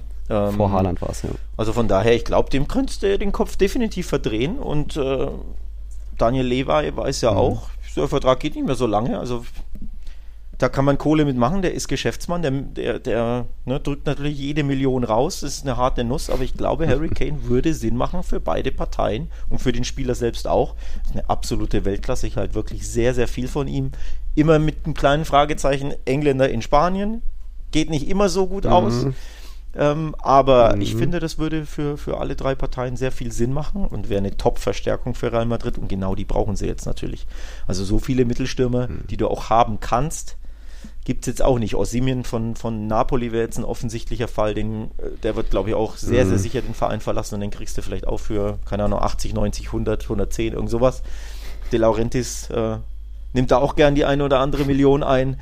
Aber ja, da bin ich sehr, sehr gespannt, wen Real Madrid da aus dem Hut zaubert. Ich persönlich würde Harry Kane da schon ja, hm. für sinnig erachten und dann hm. Joselu und oder Firmino als als Backup, der ähm, macht auch sehr, sehr viel Sinn. Also von Joselu halten wir beide mhm. ja sehr viel. Der ist als, als ne, Plan B-Option von der Bank, ist das ein, ein Top-Mann, sieht man ja jedes Jahr.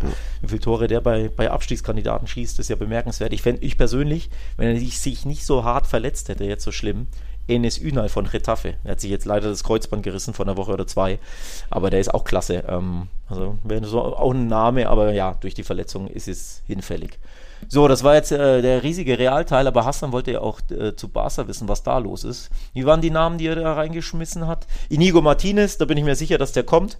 Ähm, ist ja auch ablösefrei, da, da ist alles in trockenen Tüchern, der muss nur noch verkündet werden. Da bin ich mir sehr, sehr sicher, dass das ähm, dass der Deal durch ist hinter den Kulissen. Und ja, an Gündogan baggern sie stark, beziehungsweise wollen ihn holen. Und City hat offenbar, weil er jetzt so Weltklasse war in den letzten Wochen, ähm, hat jetzt das im FA Cup-Finale einfach wieder einen Doppelpack erzielt, brutal. Ähm, gegen euch war er jetzt auch nicht ganz so schlecht, ne? Im Halbfinale. Mm. Und da hat City bemerkt, hoppla, der ist ja doch nicht, nicht so verkehrt und hat offenbar sein, ähm, seine Offerte ähm, angepasst und verbessert. Erhöht. Und jetzt ist Gündogan wohl ein bisschen hin und her gerissen. Soll er da verbleiben bei City oder mm. geht er doch in die katalanische Mittelmeermetropole, wo das Wetter ein bisschen schöner ist und also das ist, da bin ich gespannt. Ich würde sagen 50-50, ob Gündogan zu City oder zu Barca wechselt. Mhm. Und bei Barca ist einfach das große Fragezeichen, können sie sich den leisten, mit Blick auf La Ligas Restriktionen. Und da gab es jetzt, mhm. just während unserer Aufnahme, quasi vor was, eine halbe Stunde, 40 Minuten, die Breaking mhm. News, dass Barcas ähm, Rentabilitätsplan, also dieser Finanzplan, den man ja vorlegen muss, den La Liga absegnet mit Blick auf Salary Cap, auf Gehaltsobergrenze, ähm, Einnahmen, Ausnahmen, Budget, dies, das, ne, müssen sie absegnen. Und der wurde offenbar abgesegnet, Berichten zufolge. Heißt, Barca kann zum Beispiel Lionel Messi ein Angebot unterbreiten, was sie bisher noch nicht machen konnten, weil dieser Rentabilitätsplan noch nicht abgesegnet wurde. Und wenn der wirklich abgesegnet ist, La Liga hat das jetzt, glaube ich, offiziell noch nicht verkündet, aber die Berichte aus Spanien sind da deutlich, dass das wohl abgesegnet wurde, dann kann Barca hier endlich mal richtige ähm, Angebote den Spielern, an denen sie dran sind, unterbreiten. Also nicht nur Messi, sondern in dem Fall auch Gündogan. Und dann muss halt der Spieler entscheiden, naja, will ich die, was weiß ich, ich nenne jetzt eine random Zahl, will ich die 8 Millionen von Barca oder will ich lieber die 18 von Man City? so ungefähr, ne? Ähm, also da wird auch einiges passieren bei Barca und äh, ja, wenn sie Messi dann doch nicht bekommen, weil der hat ja auch irgendwelche Fantastilliarden-Angebote aus Saudi-Arabien, dann hätte sie natürlich mehr Kohle für die Gündogans und dieser Welt, ne? Oder eben für einen defensiven Mittelfeldspieler, den sie suchen. Also da bin ich gespannt. Das wird wirklich bei Real und bei Barca ein super intensiver, spannender Transfersommer. Ich glaube, da wird es jeden Tag mhm. noch und nöcher rauf und runter äh, Gerüchte geben. Also langweilig wird es da, glaube ich, nicht werden. Das sowieso nicht. Äh, da schauen wir mal, was noch alles gibt. Gibt es natürlich auch bei Real Total in Barca-Welt nachzulesen, wobei es jetzt sogar auch noch ein, ein Treffen gab zwischen äh, Jorge Messi, dem Papa, und Joan Laporte. Also ja, Messi könnte zurückkehren. Bin gespannt, ob das wirklich auch passiert, ob das äh, finanziell möglich sein wird. Das war jetzt ein riesen Barca und Real-Block über 50 Minuten zu Beginn. Wir wollten natürlich auch die Tabelle, Tabelle noch ein bisschen runterklettern. Wir machen gleich noch mal ein bisschen halt, kurz zumindest bei Atletico, denn Atletico hat es doch nicht auf Platz 3 geschafft, obwohl obwohl ja auch Real gepatzt hat, äh, hat auch Atletico in Anführungszeichen gepatzt. 2-2 gegen Villarreal, mal wieder zwei Torbeteiligungen von Antoine Griezmann, der damit jetzt auch dann doch noch an Lewandowski vorbei ist. Als bester Scorer der Liga steht bei 15 Toren, 17 Vorlagen. Lewandowski bei 23 plus 7. Danach kommen Benzema und Vinicius. Also sensationelle Saison von Griezmann, hat man schon öfter thematisiert, könnte auch in der nächsten Folge unserem Saisonabschluss noch ein bisschen ausführlicher werden. Ich sag aber, Griezmann hätte fast noch eine Torbeteiligung bekommen müssen, also seine zwei Vorlagen, geile Freistoßvariante beim, beim ersten Tor. Äh, da, wenn wir, wenn wir Elfmeter als Torbeteiligung mit dazu rechnen, denn was war das? Ich glaube, das wäre das 3-1 gewesen, so, äh, aus kurzer Distanz, ja, schießt er quasi torfrei, ein Verteidiger schmeißt sich dazwischen, ähm, aus kurzer Distanz irgendwie kriegt er den Ball an den Arm und dann entscheidet der Schiedsrichter, glaube ich, auf Stützhand und gibt den Elfmeter nicht, weil, aber ich sag, das ist doch keine Stützhand, weil der, der lag ja schon so halb am Boden oder der Popo war schon, war da eher die Stütze. Ähm, und deswegen gibt der Schiedsrichter den, diesen Handelfmeter nicht. Boah, nee, ähm, der macht doch da eher eine Torwartbewegung, der, der Verteidiger, oder wie siehst du das? Ein Glas, glasklarer Elfmeter, das kann doch nicht sein, dass das nicht als Elfmeter gepfiffen wird. ähm, also ich weiß, mhm. um die Regeln natürlich, äh, er will den Ball irgendwie mit dem Körper blocken und ihm, ihm ja. wird der, der Arm angeschossen, verstehe ich schon, aber das ist ein Meter vom Tor entfernt, ne? Also er verhindert ein Tor mit einer Torwartparade effektiv, mhm. weil er sich da reinschmeißt und den Arm ja trotzdem neben dem Körper hat und das ist wie, wie, wie eine Top-Torwart-Parade. Wenn da der Arm nicht ist, wenn er den da nicht hinhält, geht der Ball ins Tor. Jo. Also das ist dann, dann da musst du trotzdem Elfmeter pfeifen, auch wenn da, ich mhm. weiß gar nicht was, Juan Freud, bin ich mir nicht sicher, ähm, mhm. oder Mondi war es, keine Ahnung, ob der das 100% wollte, würde ich ihm jetzt auch nicht unterstellen, also er will wahrscheinlich, ja. aber du kannst kein Tor verhindern mit der Hand, mit einer Torhüterparade, ja, das geht einfach nicht, also ein bisschen logisches logisches Denken und logisches Einfühlungsvermögen für die Sportart Fußball darf man ja schon haben ja. als Schiedsrichter.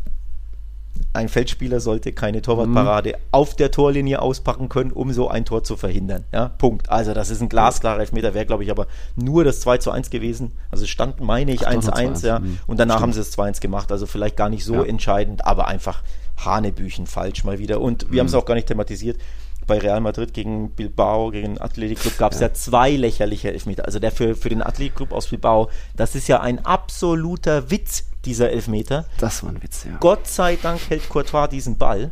Ja, mhm. und auch der Real-Elfmeter ist ein schönes Abschiedsgeschenk für Karim, aber nein, das ist niemals ein Foul, der berührt ihn da irgendwo am, nicht mal am Hals, sondern nur ne, am Oberkörper da ich glaube, Militao halt so ausgestreckter Arm. Ja, aber er hält sich das schlampig. Gesicht, als hätte er ihn weggeboxt ja. im Klitschko-Stil. Er wurde nicht mehr im Gesicht getroffen.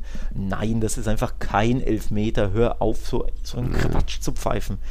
Aber La Liga, naja, so wie mhm. die Schiris in der Saison waren, so mussten sie sich natürlich am letzten Spieltag äh, verabschieden mit absolut lächerlichen, lächerlichen Entscheidungen. So. Stichwort Verabschiedung mhm. übrigens, bevor wir es vergessen. Verabschieden müssen wir uns von Antonio Mateo Lajos, der sein mhm. letztes Spiel gepfiffen hat. Und äh, ja, unter Tränen sich da, glaube ich, verabschiedet hat. Ne? Ich meine, dem, dem ist es da ein bisschen runtergekullert. Ja. ja, richtig krass. Also eine, ja. naja, La Liga Schiri-Legende geht da, aber er mhm. ist nicht unbedingt immer nur aus den richtigen Gründen legendär gewesen. Ne? So ehrlich muss man dann schon sein, dass er nicht unbedingt auf den Zenit geht, sondern man, man könnte schon sagen, ja, leider überfällig, Matteo, weil was du da zuletzt so fabriziert hast, war auch nicht ganz so würdig. Ja, ist das Thema mit 46 Jahren wurde er da so ein bisschen abgesägt. Übrigens auch nicht der einzige Abschied. Auch Carlos del Cerro Grande, von dem musste man sich auch verabschieden, der ist 47 Jahre alt. Also da La Liga unternimmt schon was oder Verband EFEF e in dem Fall. Ähm, ja, bei Laos war es ein tränenreicher Abschied, seine Kinder waren dabei. Also das war schon dann irgendwie bewegend, aber ja, er hat jetzt auch nicht unbedingt zu den Besten gehört. Ich, aber ich weiß auch nicht, ob ich sagen würde, dass er zu den Schlechtesten gehört hat. Also da trotzdem Matteo, alles gut. Und wer weiß, wo der, ob der nicht doch noch irgendwo anders dann vielleicht auch in Saudi-Arabien pfeift als, als Topstar-Neuzugang, dass du den sich nicht auch noch angeln. habe. Aber ja, gut. Atletico äh, hat Platz zwei so nicht bekommen, so hat dann Real eben, das macht den Unterschied, dass sie da eben sieben Millionen Euro um mehr bekommen. Supercopa wären sie eh dabei gewesen und Champions League Top 2, von dem her war das jetzt nicht der ganz große äh, Unterschied. Wir schauen weiter in der Tabelle. Das war eben das Duell des dritten gegen den fünften. Dann sind wir beim Tabellenvierten, wobei es gar nicht so viel unter über Real Sociedad geht, sondern mehr um den Gegner. Bei Real Sociedad muss man natürlich noch ein bisschen mehr sagen. Äh, die haben jetzt 30 30 äh, Saisonsiege insgesamt eingefahren diese Saison. Das ist ein absoluter Topwert, das gab es noch nie. Ähm, sie haben allein in La Liga 6 und 71 Punkte geholt. Der bisherige Rekord war bei 76. Also sie spielen ein, eine unfassbar gute Saison, sind verdient endlich in der Champions League dabei, nachdem sie die letzten zwei, drei, vier Jahre in der Rückrunde es immer ein bisschen verkackt haben. Sie sind ein Beispiel für Kontinuität, weil der Trainer Alguacil ist der drittdienstälteste Trainer der Liga und ähm, deswegen da nochmal Hut ab vor Real Sociedad. Wird man natürlich mehr beim Saisonabschluss nochmal drauf eingehen gehen. Ich würde eher gleich gehen zum Gegner. Das war der FC Sevilla. Die haben zwar jetzt verloren gegen Real Sociedad. Real Sociedad hat 2-1 gewonnen, aber ich glaube, das hatten auch nicht wenige hat nicht so wenig überrascht, dass Sevilla verlieren würde in San Sebastian. Das nicht nur, weil es San Sebastian war, sondern weil Sevilla vielleicht noch ein bisschen betrunken war oder, naja, sie hatten einfach den großen Erfolg und dann war es auch egal, was am letzten Spieltag passiert ist. Sie haben sich für die Champions League qualifiziert. Das als Tabellenzwölfter jetzt, das gab es so auch noch nie in Spanien. Also der, der schlechteste Champions League-Teilnehmer, den La Liga je gestellt hat, war Atletico 2010, als sie den UEFA-Pokal gewonnen haben. Sie waren dann Neunter nur in La Liga, aber Sevilla irgendwie Katastrophensaison in der, in der Liga. Mendy Libar hat sie stabilisiert und hat sie einfach zu La Septima, dem siebten Europapokal, geführt. Sieben Finals gespielt, sieben gewonnen, das in den letzten 18 Jahren. Das ist unfassbar, wie die in der Europa League durchmarschieren, was man da auch im Finale gegen Rom gesehen hat. Ja, und ich habe mich sehr gefreut. Ähm, das Spiel an sich war, boah, ging ja fast drei Stunden oder wie lange? Es war ja, un, ja. Es war ja unfassbar zäh. Es war ja, ich glaube, 140 Minuten oder so hatte ich auf Twitter gelesen, dass, mhm. der, dass die Leute sogar die, die Zeit gestoppt ja. haben oder 138 oder genau genommen. Äh, wahrscheinlich das längste Spiel aller Zeiten. Ähm, völlig, völlig verrückt. Und teilweise dachtest du, du schaust ein Baseballspiel an und kein Fußballspiel. Ne? Ist auch sehr, sehr wenig passiert. Ab und zu natürlich ein bisschen was war so ein Rakitic-Pfostentreffer äh, und so, aber viel Fußball war nicht. Dafür war umso mehr ja, Schauspielerei, Unterbrechung und Unsportliches, vor allem von Mourinho, dem Trainerteam und der ganzen Bank der Roma, die bei jedem Firlefanz da Theater gemacht haben. Also furchtbar. Aber es hat sich einfach gelohnt, da bis, keine Ahnung, wann 0.30 Uhr oder was wach zu bleiben, weil Sevilla dann, wie ich fand, auch verdient dieses Ding gewonnen hat, weil sie einfach die aktivere Mannschaft waren, die interessiert daran, Fußball war, Fußball zu spielen und Tore zu schießen, während die Roma das nur ja bedingt 20 Minuten war bis zum 1-0 und danach wieder Mourinho mhm. Dinge gemacht hat und gemauert hat.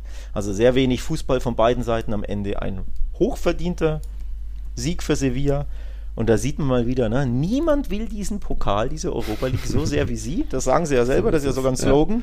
Und das haben sie wieder vorgemacht. Also es ist schon eine wirklich wahnsinnig verrückte Geschichte, wie sie selbst in ihrer Grottensaison wieder diese Europa League gewinnen. Chapeau, wirklich ja. Hut ab davor und ja, ich persönlich habe mich tatsächlich gefreut. Und mal wieder ein Triumph für La Liga. Das ist ja wirklich ja. unglaublich. Dann, das ist in Europa jedes Mal die Spanier, wenn sie im Finale sind, dann auch triumphieren. Und zwar ja. immer gegen, gegen, ich glaube, was hatte ich gelesen, wann war das? 2003 oder 2002 war das letzte Mal, dass eine spanische Mannschaft nicht gewonnen hat.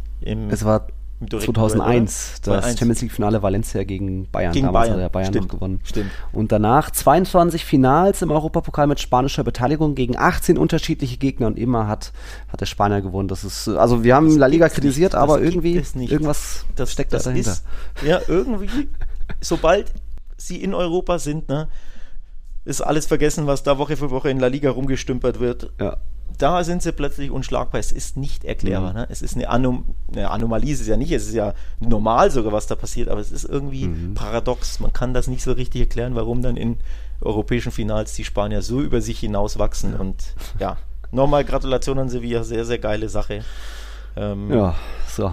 Cool. So haben sie sich jetzt in den Europapokal gerettet. Es gibt wieder acht spanische Vertreter im Europapokal. Das gab es ja auch schon in der letzten Saison oder in der Saison, als Real Madrid Champions League gewonnen hat, weil da Villarreal vor die Europa League gewonnen hatte. Also ist ja ein ganz gutes Oben für Madridistas. Madridistas.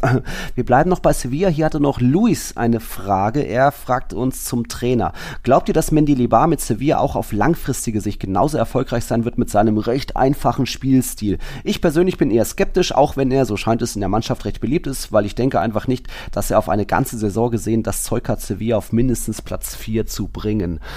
Hm, ah, ich sag erstmal jetzt in der Rückrunde, dass Sevilla jetzt dann doch noch ist ein bisschen nach oben ging, liegt natürlich auch ein bisschen an den Wintertransfers. Ich finde, Bardet ist gut in der Innenverteidigung, auch dass ein Brian Chiel, auch Ocampos zurückgeholt wurden, war sehr wichtig. Also das ist gar nicht nur an Mendilibar lag. Trotzdem hat die Mannschaft irgendwo auch stabilisiert. Ähm, das Thema mit Disziplinlosigkeiten hast du immer mal noch, dass Acuna hier seine Ausraster hat oder andere also da muss er bestimmt auch dran arbeiten, die Mannschaft, dass sie nicht weiter so brodelt wie ein Vulkan, wie es unter, unter Sampaoli war. Ob das dann für nächste Saison, es jetzt auf Platz 4 tippen würde, hm, ich glaube, andere Teams können auch wieder an der Doppelbelastung scheitern wie Villarreal, aber. Naja, muss, musste ja eher den Sommer abwarten, denn wenn wir sagen, bei Barca ja. und Real wird viel passieren, glaube ich, bis wir auch. Erstens ist Monchi dafür bekannt, dass er jedes Jahr zehn Abgänge mhm. und zehn also zehn Verkäufe und zehn Zukäufe mhm. tätigt. Und zweitens ist ja offensichtlich, dass dieser Kader ja. verstärkt werden muss. Vor allem in der Defensive brauchst du da mindestens einen Innenverteidiger im offensiven Mittelfeld brauchst du was, auf den Flügeln brauchst du frischen Wind, neue talentierte mhm. Spieler. Also Wer weiß, ob Monchi, Jesus Navas auch weitermacht. So, ja. Äh, genau, also da, da es würde mich nie wundern, wenn sie oder es würde mich wundern, wenn sie nicht wieder acht kaufen und acht plus Spieler ja. verkaufen. Also ich glaube, auch Monchi wird da sehr, sehr ähm, ja, geschäftstüchtig sein, denn er hat ja gesehen, die Liga-Tabelle, die lügt ja nicht in aller Regel. Das ist ja das Schöne. Also in, in, Europa ne, kannst du dich immer mal durchmogeln zu einem Sieg oder eben ja mit ein paar guten Spielen, Grüße an Real Madrid's Champions League, Triumphe da, dir irgendwie diesen Pokal schnappen, aber die La Liga-Tabelle, die liegt, lügt halt nicht, die ist eine Abbildung dessen, was du über ein Jahr gemacht hast und da ist Platz 12 eine klare, knallharte Geschichte und die zeigt ja auf, ja, nicht gut genug und zwar nicht annähernd gut genug. Mhm. Auch wenn es beinahe ja sogar so für Europa gereicht hätte. Sie wären ja beinahe Siebter geworden, wenn sie ein, zweimal mehr gewonnen hätten. Ja. Aber na, das kommt nicht von ungefähr dieser Platz. Also es war eine Grotten-Saison, vor allem eine Grotten-Hinrunde von Sevilla und das ist hauptsächlich auf den Kader zuzuschreiben, der vorne bis hinten nicht, nicht gut ist. Also wird da Monchi einiges tun und dann muss man mhm. abwarten, wie sich das Gesicht der Mannschaft dann im ja, August darbieten wird. Ne? Ja. Jo, auf Platz 7 hätte es der FC Sevilla theoretisch noch schaffen können, aber eine andere Mannschaft war schon drauf und musste nur noch gewinnen, in Anführungszeichen, am letzten Spieltag. Und da müssen wir jetzt mal wieder loben, äh, der Club Atletico Osasuna will nicht sagen rockt, aber ist, hat sich verdient für eine großartige Saison, Pokalfinale und jetzt auf einmal Platz 7. Ich weiß noch, in der Hinrunde waren sie auch schon so mit da oben, da wurden wir noch gefragt, traut ihr Osasuna den, den Europapokaleinzug rein? Ich glaube, wir beide hatten so gesagt, so an sich die Mannschaft ist schon cool und gut und zusammengewachsen, langfristiges Projekt, aber irgendwie haben wir eher getippt auf die Konkurrenz, dass Bilbao vorbeizieht, dass Sevilla noch vorbeizieht, vielleicht sogar Celta. Ja, die haben es dann immer eher irgendwie verkackt und so ist jetzt Osasuna, darf sich feiern, sie sind in der Conference League dabei. Das ist, das ist sensationell für den, für den kleinen Verein. Das ist sensationell und das hat mich auch persönlich gefreut. Ähm, ich habe Ihnen die Daumen gedrückt, dass sie es schaffen nach dieser tollen Saison. Ich habe es, glaube ich, in der letzten Folge gesagt. Schon der Pokalfinaleinzug war sensationell mhm. für so einen kleinen Verein. Und dass sie jetzt der Siebter werden und ich glaube zum vierten Mal überhaupt europäisch spielen. Wie war das? Ähm, äh, es ist jetzt das fünfte Mal sogar. Fünfte Mal. Ja. Das erste ja. Mal seit der Saison 2005-6. Damals waren es noch in der Champions League Quali und sind natürlich, jeder weiß es noch, am HSV gescheitert. Äh, waren danach dann aber im UEFA-Pokal im Halbfinale, sind damals an Sevilla gescheitert. Da gab es dann dieses spanische Finale danach, Sevilla gegen Espanyol. Also Osasuna war schon mal europäisch, hatte ich so aber auch nicht wirklich auf dem Schirm. Ich hatte es auch nicht mehr auf dem Schirm. Ich habe das auch komplett vergessen. Ähm, also ja, tolle Geschichte für diesen kleinen Verein, der sich ja da auch ja, stetig da weiterentwickelt hat. Waren ja in den letzten Jahren immer quasi in den Top Ten und meistens so 10., mhm. 9. rum. Ne? Ähm, und haben sich das wirklich verdient mit einem sehr, sehr überschaubaren Kader. Ähm, mit ja, Spielern, die eben eher ja, nicht mal in der zweiten Reihe Spanien spielen, sondern eher so in der dritten. Ne? Ante Budimir, er war bei St. Pauli in der zweiten Liga, Alter, und hat jetzt Osasuna auf Rang 7 in die Conference League geköpft, ja. geschossen beim letzten Spiel gegen Girona. Also das ist eine tolle Story und das ist der verdiente Conference League Teilnehmer, denn der Athletikclub aus Bilbao hat ja genug Chancen, ja. da vorbeizuziehen und hat zum Beispiel letzte Woche gegen Elche mhm. verballert, vertan die Chance, Riesenchancen vergeben. Jetzt wieder in den Elfmeter übrigens bei Real Madrid ja auch vergeben, also mhm. also mehr Geschenk kannst du ja gar nicht kassieren, musste einfach in Führung gehen. Ja, selbst schuld, der Athletic Club und für Osasuna ja. eine tolle, tolle Geschichte und freut mich auch für die Genau, sehr. genau. Ähm, ich würde äh, den, den, oder generell die, die Mannschaft noch ein bisschen loben, weil das ist schon auch sehr harmonisch so zusammengestellt. Du hast hinten so die Großen und vorne irgendwie dieses Sturmtrio oder da mal spielt ein Ante Budimir, mal äh, natürlich Chimia Wieler, mal äh, Kike Garcia. Das ist schon irgendwie, da ist keiner eingeschnappt, wenn er auf der Bank sitzt. Die, die haben alle ihre Stärken, ob in der Luft, am Boden. Ähm, Budimir ist für mich vielleicht sogar der mittlerweile beste Kopfballspieler der Liga, auch ein Militao muss man da nennen, aber das ist schon irgendwie, die wissen ihre Waffen einzusetzen, heißt dann auch, die sind an sich theoretisch einfach zu verteidigen, indem du einfach immer eng dran bist am Mittelstürmer. Also da als, äh, als, als Voraussetzung für die kommende Saison, aber trotzdem unangenehmer Gegner, ohne jetzt mega viel eklig Fouls zu machen, wie, wie vielleicht Mallorca, Getafe und so weiter. Also, und auch da eben Osasuna ein Beispiel für Kontinuität, für langfristiges Denken, auch am Trainer festhalten, wenn es vielleicht mal nicht optimal läuft, wobei ich glaube, unter, äh, unter Arasate hat jetzt die Mannschaft nicht so die, eine, eine Krise mal gehabt, aber eben Arasate, der nach Simeone zweitdienstälteste Trainer der Liga und immer irgendwie Platz 10, Platz 9 gewesen, jetzt eben Platz 7, das ist sensationell. Also da wird starke Arbeit gemacht, genauso wie bei Real Sociedad. Die Basken wissen scheinbar, worauf es drauf ankommt und haben sich da jetzt alle belohnt. Also das ist auf jeden Fall auch erwähnenswert gewesen, wird auch da am Saisonabschluss nochmal ein bisschen vorkommen. Und dann kommen wir doch jetzt, bei Betis haben wir noch. Betis müssen wir natürlich auch noch machen, bevor wir wirklich Richtung Abstiegskampf kommen. Ähm, Betis war natürlich auch am letzten Spieltag gefordert und äh, es gab ein 1-1 gegen Valencia. Valencia hat sich dadurch gerettet und äh, kann man erstmal sagen, ob da jetzt für Betis mehr drin gewesen wäre in dieser Saison. Ich hatte sie, glaube ich, auf Platz 4 getippt, dass sie den Champions League Platz kriegen. Also ich hatte bei Sevilla nicht mitgerechnet. Ähm, sie sind ja trotzdem irgendwo das zweitälteste Team, hier und da immer noch ihre roten Karten. Aber auch da, Pellegrini im dritten Jahr in Folge sind sie unter den Top 6. Das gab es zuletzt in den 30er Jahren, dass das mal äh, ein Trainer mit Betis schafft, damals O'Connell also da sensationell. Aber alles stand natürlich in diesem Spiel äh, im Hintergrund, ähnlich wie im Bernabeu, wo auch das sportliche im Hintergrund geraten ist. Nur das, was man bei Betis gesehen hat, war wesentlich emotionaler vor dem Spiel und dann auch allein nach dem Halbzeitpfiff ähm, oder zum Wiederanpfiff der zweiten Liga gab es auch Tränen auf dem Platz. Also du, der Schiedsrichter will wieder anpfeifen und alle feuern irgendwie nochmal diesen einen Mann an. Es geht um Joaquin natürlich. Der hat sein 622. Spiel in der Liga bekommen, ist damit neuer Rekordspieler in der Liga. Also gemeinsam mit Andoni Subisaretta, geteilter Rekord.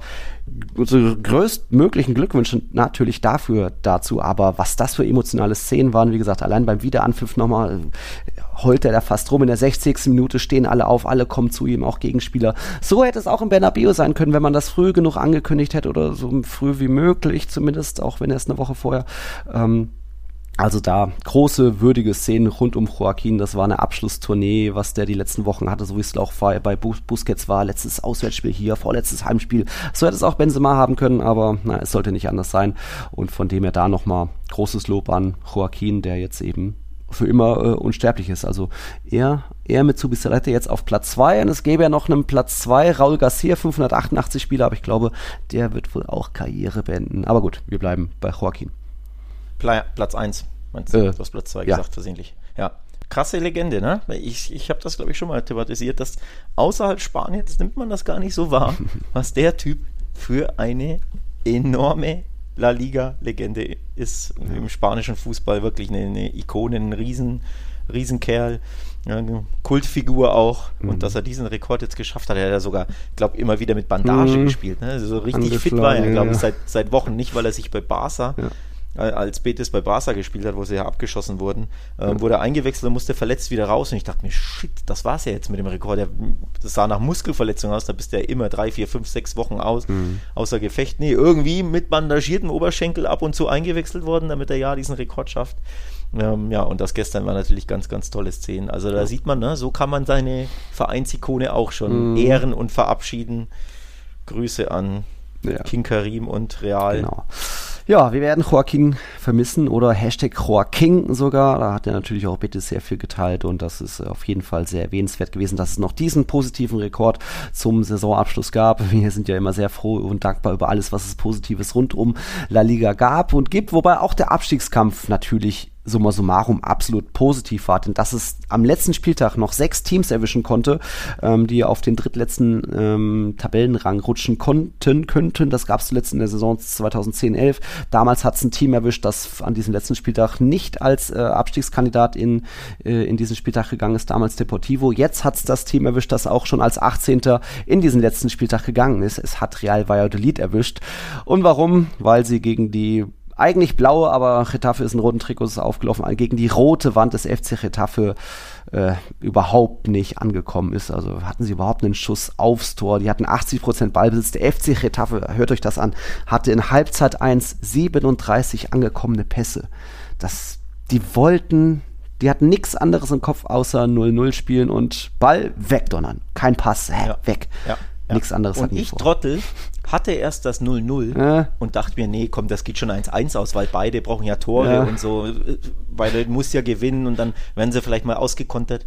Wie konnte ich denn nicht auf dieses 0-0 ja, tippen? Also gibt ja trotzdem drei Punkte bei uns, ne? Aber es ist ja wirklich logisch, dass wir, wenn Retafe unter Borderlass einen Punkt braucht, ja natürlich spielen die dann 0-0, weil mhm. sie so die Klasse halten. Also, dass ich da meinen Tipp von 0-0 auf 1-1 geändert habe, ist einfach fahrlässig, ein Punkt verschenkt.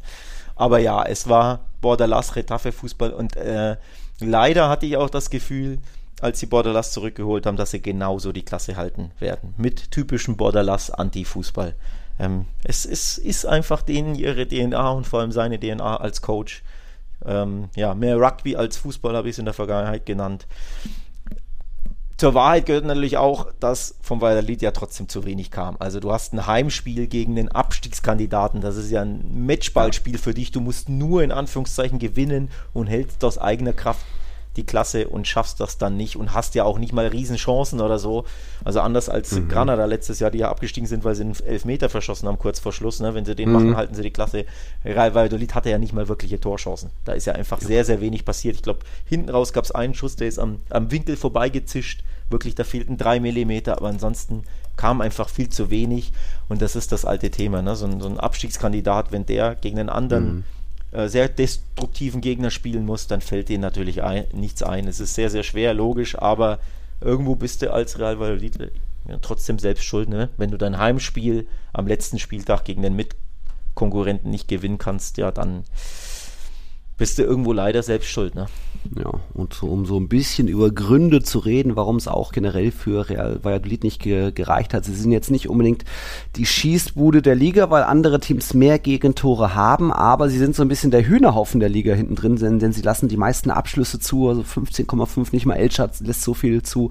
Ähm, da schon mal irgendwie hat sie eine, eine wackelige Defensive hinten und für mich war so ein bisschen entscheidender Knackpunkt auch in dieser Saison. Ich hatte sie ja selbst live gesehen, zu Hause mal bei dem 2-1 gegen Elche. Das war schon an sich, würde ich sagen, ist eher eine Mannschaft, die eher offensiv denkt oder mitspielend denkt, so wie Girona auch in Reihe und so weiter.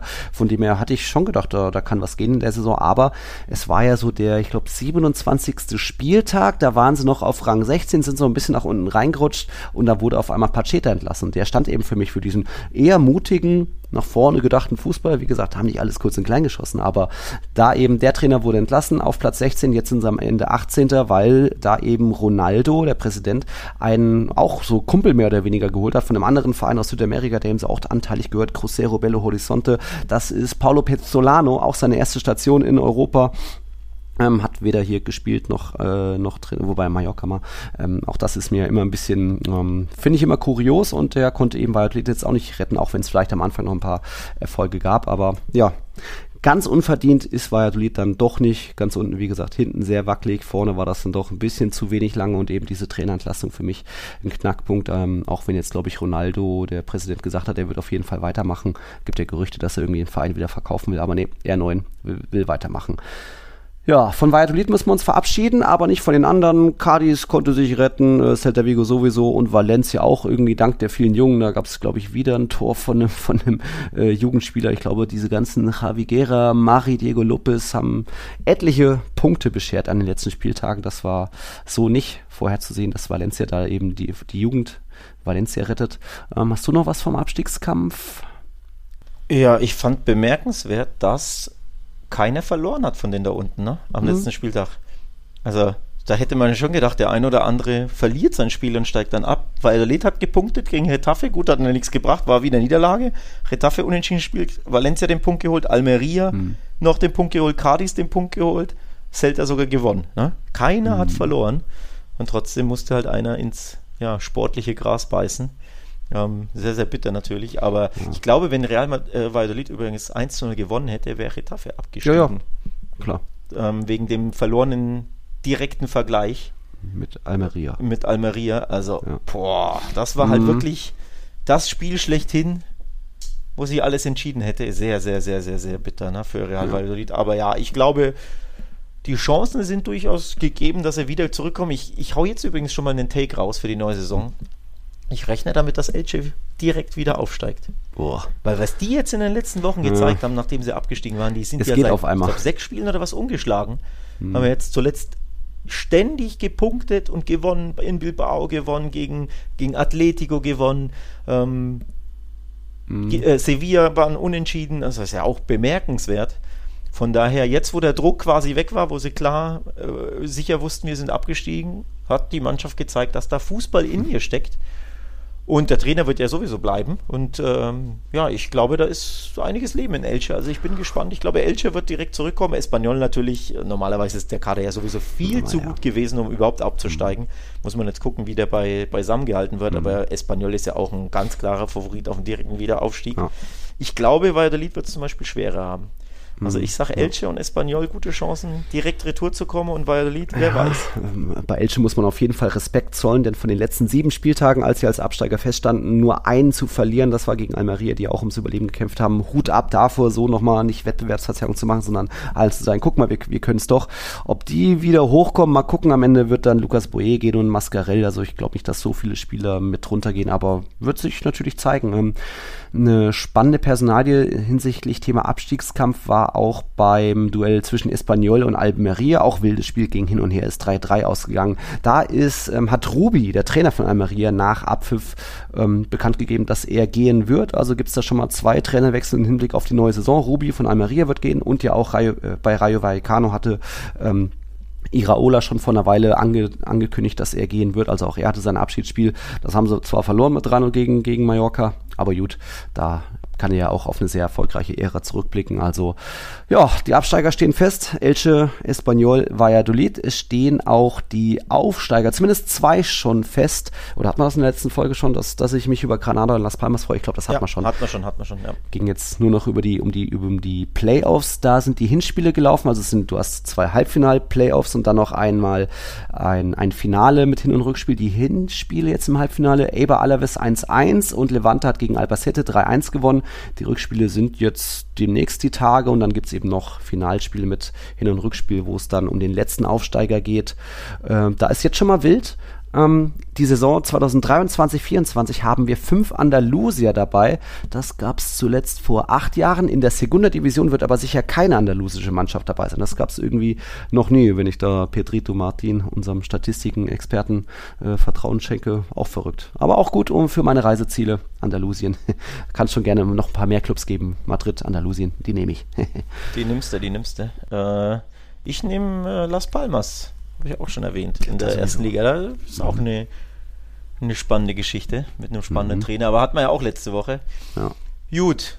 Sind wir, kommen wir dem Ende entgegen, Herr Kern. Ähm, ja, wird mal Blick, Zeit. Blick auf Kicktipp zum uh, Abschluss. Ja. Sag an, was da los ist.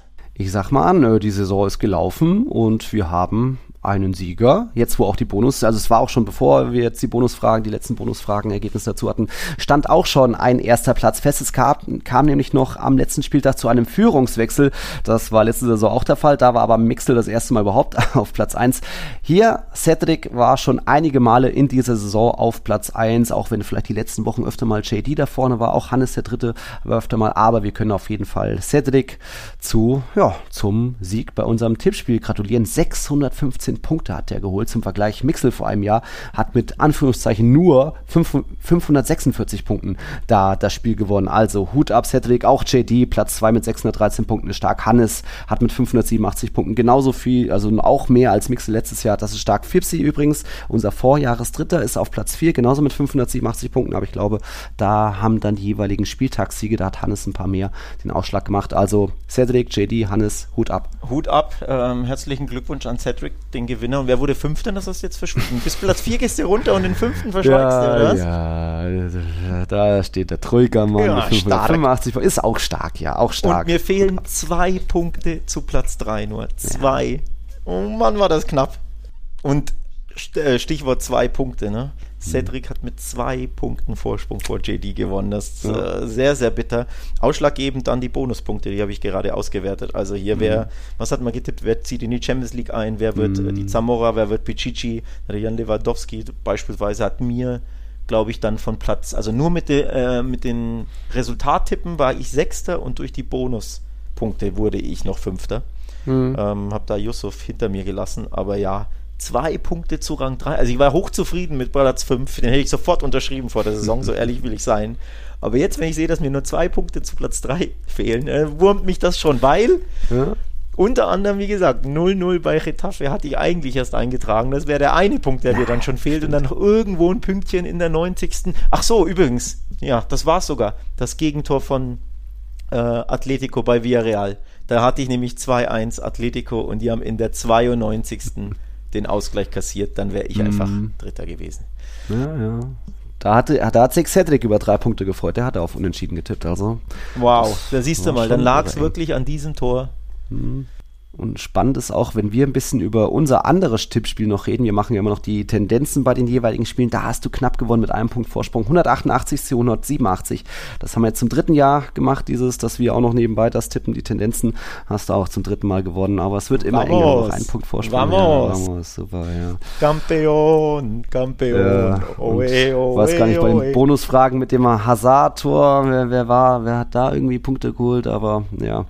Ich und meine acht Tore knapp vorbei. Aber ich weiß gar nicht, ob jetzt alle, die irgendwie nur drei Tore eingegeben haben, auch irgendwie Punkte dafür bekommen haben. Nee, nee, nee, nur, ah, nee, da, da bekamst du nur Punkte für einen richtigen Tipp. Ich glaube null, ich habe es nur schnell mal überflogen, ich glaube null hatte niemand. Keiner. Ähm, Gott, oh ich habe mich ja von dir ein bisschen beeinflussen lassen. Ich dachte mir am Anfang, naja, so ein, zwei, maximal drei schießt er. Und weil du dann so vollmundig da seine, seine äh, acht plus Tore prognostiziert hast, habe ich mich verleiten lassen, vier Tore zu tippen. Also eigentlich auch schon mehr, als ich, als ich ursprünglich dachte, dass er machen wird, aber dass er wieder gar kein Tor schießt. Es ist Und auch noch einen Elfmeter verballert hat da zu Saisonbeginn gegen, gegen Celta Vigo, da ging es dann bergab. Immerhin hier Ja. Fipsi und Jürgen hatten ihm jeweils einen Treffer zugetraut. Also ja, es ist gut, dass der Vertrag aufgelöst wurde. Und äh, da nochmal einfach großen Respekt an alle, die hier mitgetippt haben. Ich bin immerhin am Ende noch auf Platz 17 gestiegen, also Nils Kern 17 wie auf Twitter, das passt ganz gut. Ähm, da freue ich mich immer in die Top 20 erreicht zu haben, aber es war schon ein starker Fight. Auch wenn die letzten Wochen habe ich mehr und mehr gemerkt, da tippen doch viel zu viele auf, auf die Favoriten. Ich habe immer mal auf Barca Patzer oder so getippt, bin so noch ein bisschen geklettert von irgendwie Rang 25. Also es ist da manchmal doch ein bisschen sehr berechenbar. Aber gut, äh, am Ende ist entscheidend, wer da ganz oben steht. Also da nochmal Cedric, JD, Hannes, auch Fipsi und Alex, Yusuf danach. Äh, Hut ab, Chapeau dafür. Bin gespannt, wer das nächstes Jahr halten kann. Denn wie gesagt, 615 Punkte sind ein Riesenwert. Wenn letztes Jahr der Sieger 546 Punkte nur hatte, das ist schon mal ziemlich stark. Da bin ich immer gespannt, wie es nächste Saison dann natürlich auch weitergeht. Ähm, das, da könnt ihr auch mitmachen bei unserem Tippspiel. Wer sich jetzt die ganz, das ganze Saison gewundert hat, oh, wie kann ich da mitmachen? Das geht, wenn ihr uns unterstützt auf Patreon, also patreon.com slash Podcast. Ich glaube, das geht mit jedem Abo, kann man da mitmachen.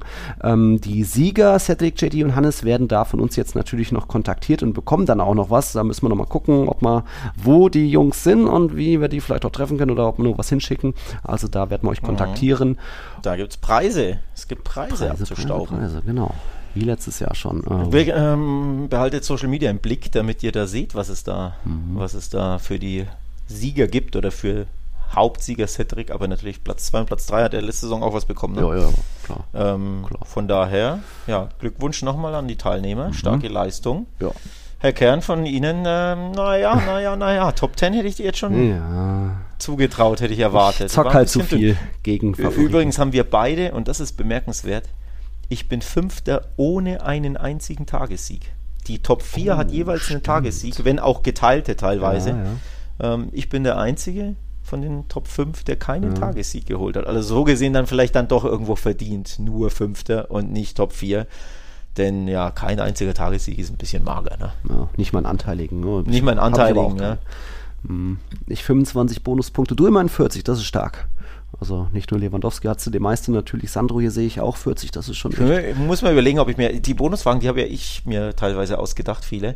Ich bin gespannt, ob mir da noch was einfällt. Also wenn ihr gerne ja. Input habt, ja. ähm, für die Bonusfragen, weil ich kann ja Bonusfragen selber erstellen, die Hazard-Geschichte, ne? weil entsprang ja unserer Wette. Übrigens, der Schuld ist mir auch ein Iskind oder irgendwas, ne? Das war ja, ja auch eine, ja, eine, eine, eine, eine Essenswette. Ähm, nicht vergessen hier, nicht, dass nein, dich wieder nein. hier von Festival zu Festival hangelst und dann plötzlich sehe ich dich drei Monate nicht mehr und dann huch, huch. fängt die neue Saison an. Ähm, mal gucken, was uns da für Bonusfragen zur neuen Saison. Ich finde, die, die, die machen das ja ganz prickelnd. Und ja, doch, doch. Also, wenn, wenn ihr Vorschläge habt, lieber Mittipper mhm. im Tippspiel dann gerne über Patreon einfach übermitteln. Ne? Hazard ist ja jetzt mhm. weg, den können wir nicht nochmal, aber ja. zum Beispiel, ja, keine Ahnung, wie viele gelbe Karten, ja, okay, das wird dann schwierig, aber Nein. irgendwas fällt uns ja was Witziges ein mhm. ähm, für die Bonusfragen.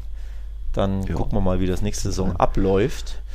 Hier nochmal Hut ab an Sokrates für die 55 Punkte bei den Bonusfragen. Der hatte sogar als mit als einer der einzigen, glaube ich, Elche als erste Trainerentlassung getippt und auch alle vier Champions League Teilnehmer sogar Real Sociedad. Hut ab dafür und ja, generell nochmal Hut ab an alle, die das auch durchgezogen haben. Das waren sehr viele, die da sehr lange aktiv waren, nur am Ende vielleicht hier und da mal Dominik nach unten durchgerutscht, aber das passiert also stark, da die Community, die da mitgezogen hat und äh, ich glaube, es ist auch immer ganz nett, wenn man mal erwähnt wird bei einem Spieltagssieg oder irgendeinem kuriosen Spieltagstipp hier. Luis Martins hat drei Spieltagssiege eingefahren. Auch krass. Aber ist nur 31. geworden, immerhin. Ja, da freuen wir uns jetzt schon auf die neue Saison. Und äh, wenn ihr euch jetzt fragt, oh, kommt jetzt noch ihr Team der Saison und so weiter, wir haben jetzt schon 90 Minuten. Das machen wir alles in der extra Folge noch Saisonabschluss mit dann Flops und Tops der Saison und Trainer und so weiter. Da gerne auch nochmal der Hinweis, wenn ihr da irgendwelche Wünsche habt, was man da, welche Kategorien oder so gerne mit reinnehmen können wollen. Manches ist vielleicht doch klar, Breakthrough Player oder Spieler der Saison, ohne jetzt genau spoilern zu wollen, aber schauen wir uns dann nochmal an. Also das wird dann so, ja, mal gucken werdet ihr erfahren, wann es diese neue Sonderfolge gibt äh, mit unserem Saisonabschluss, Fazit mit Team, Team der Saison und so weiter.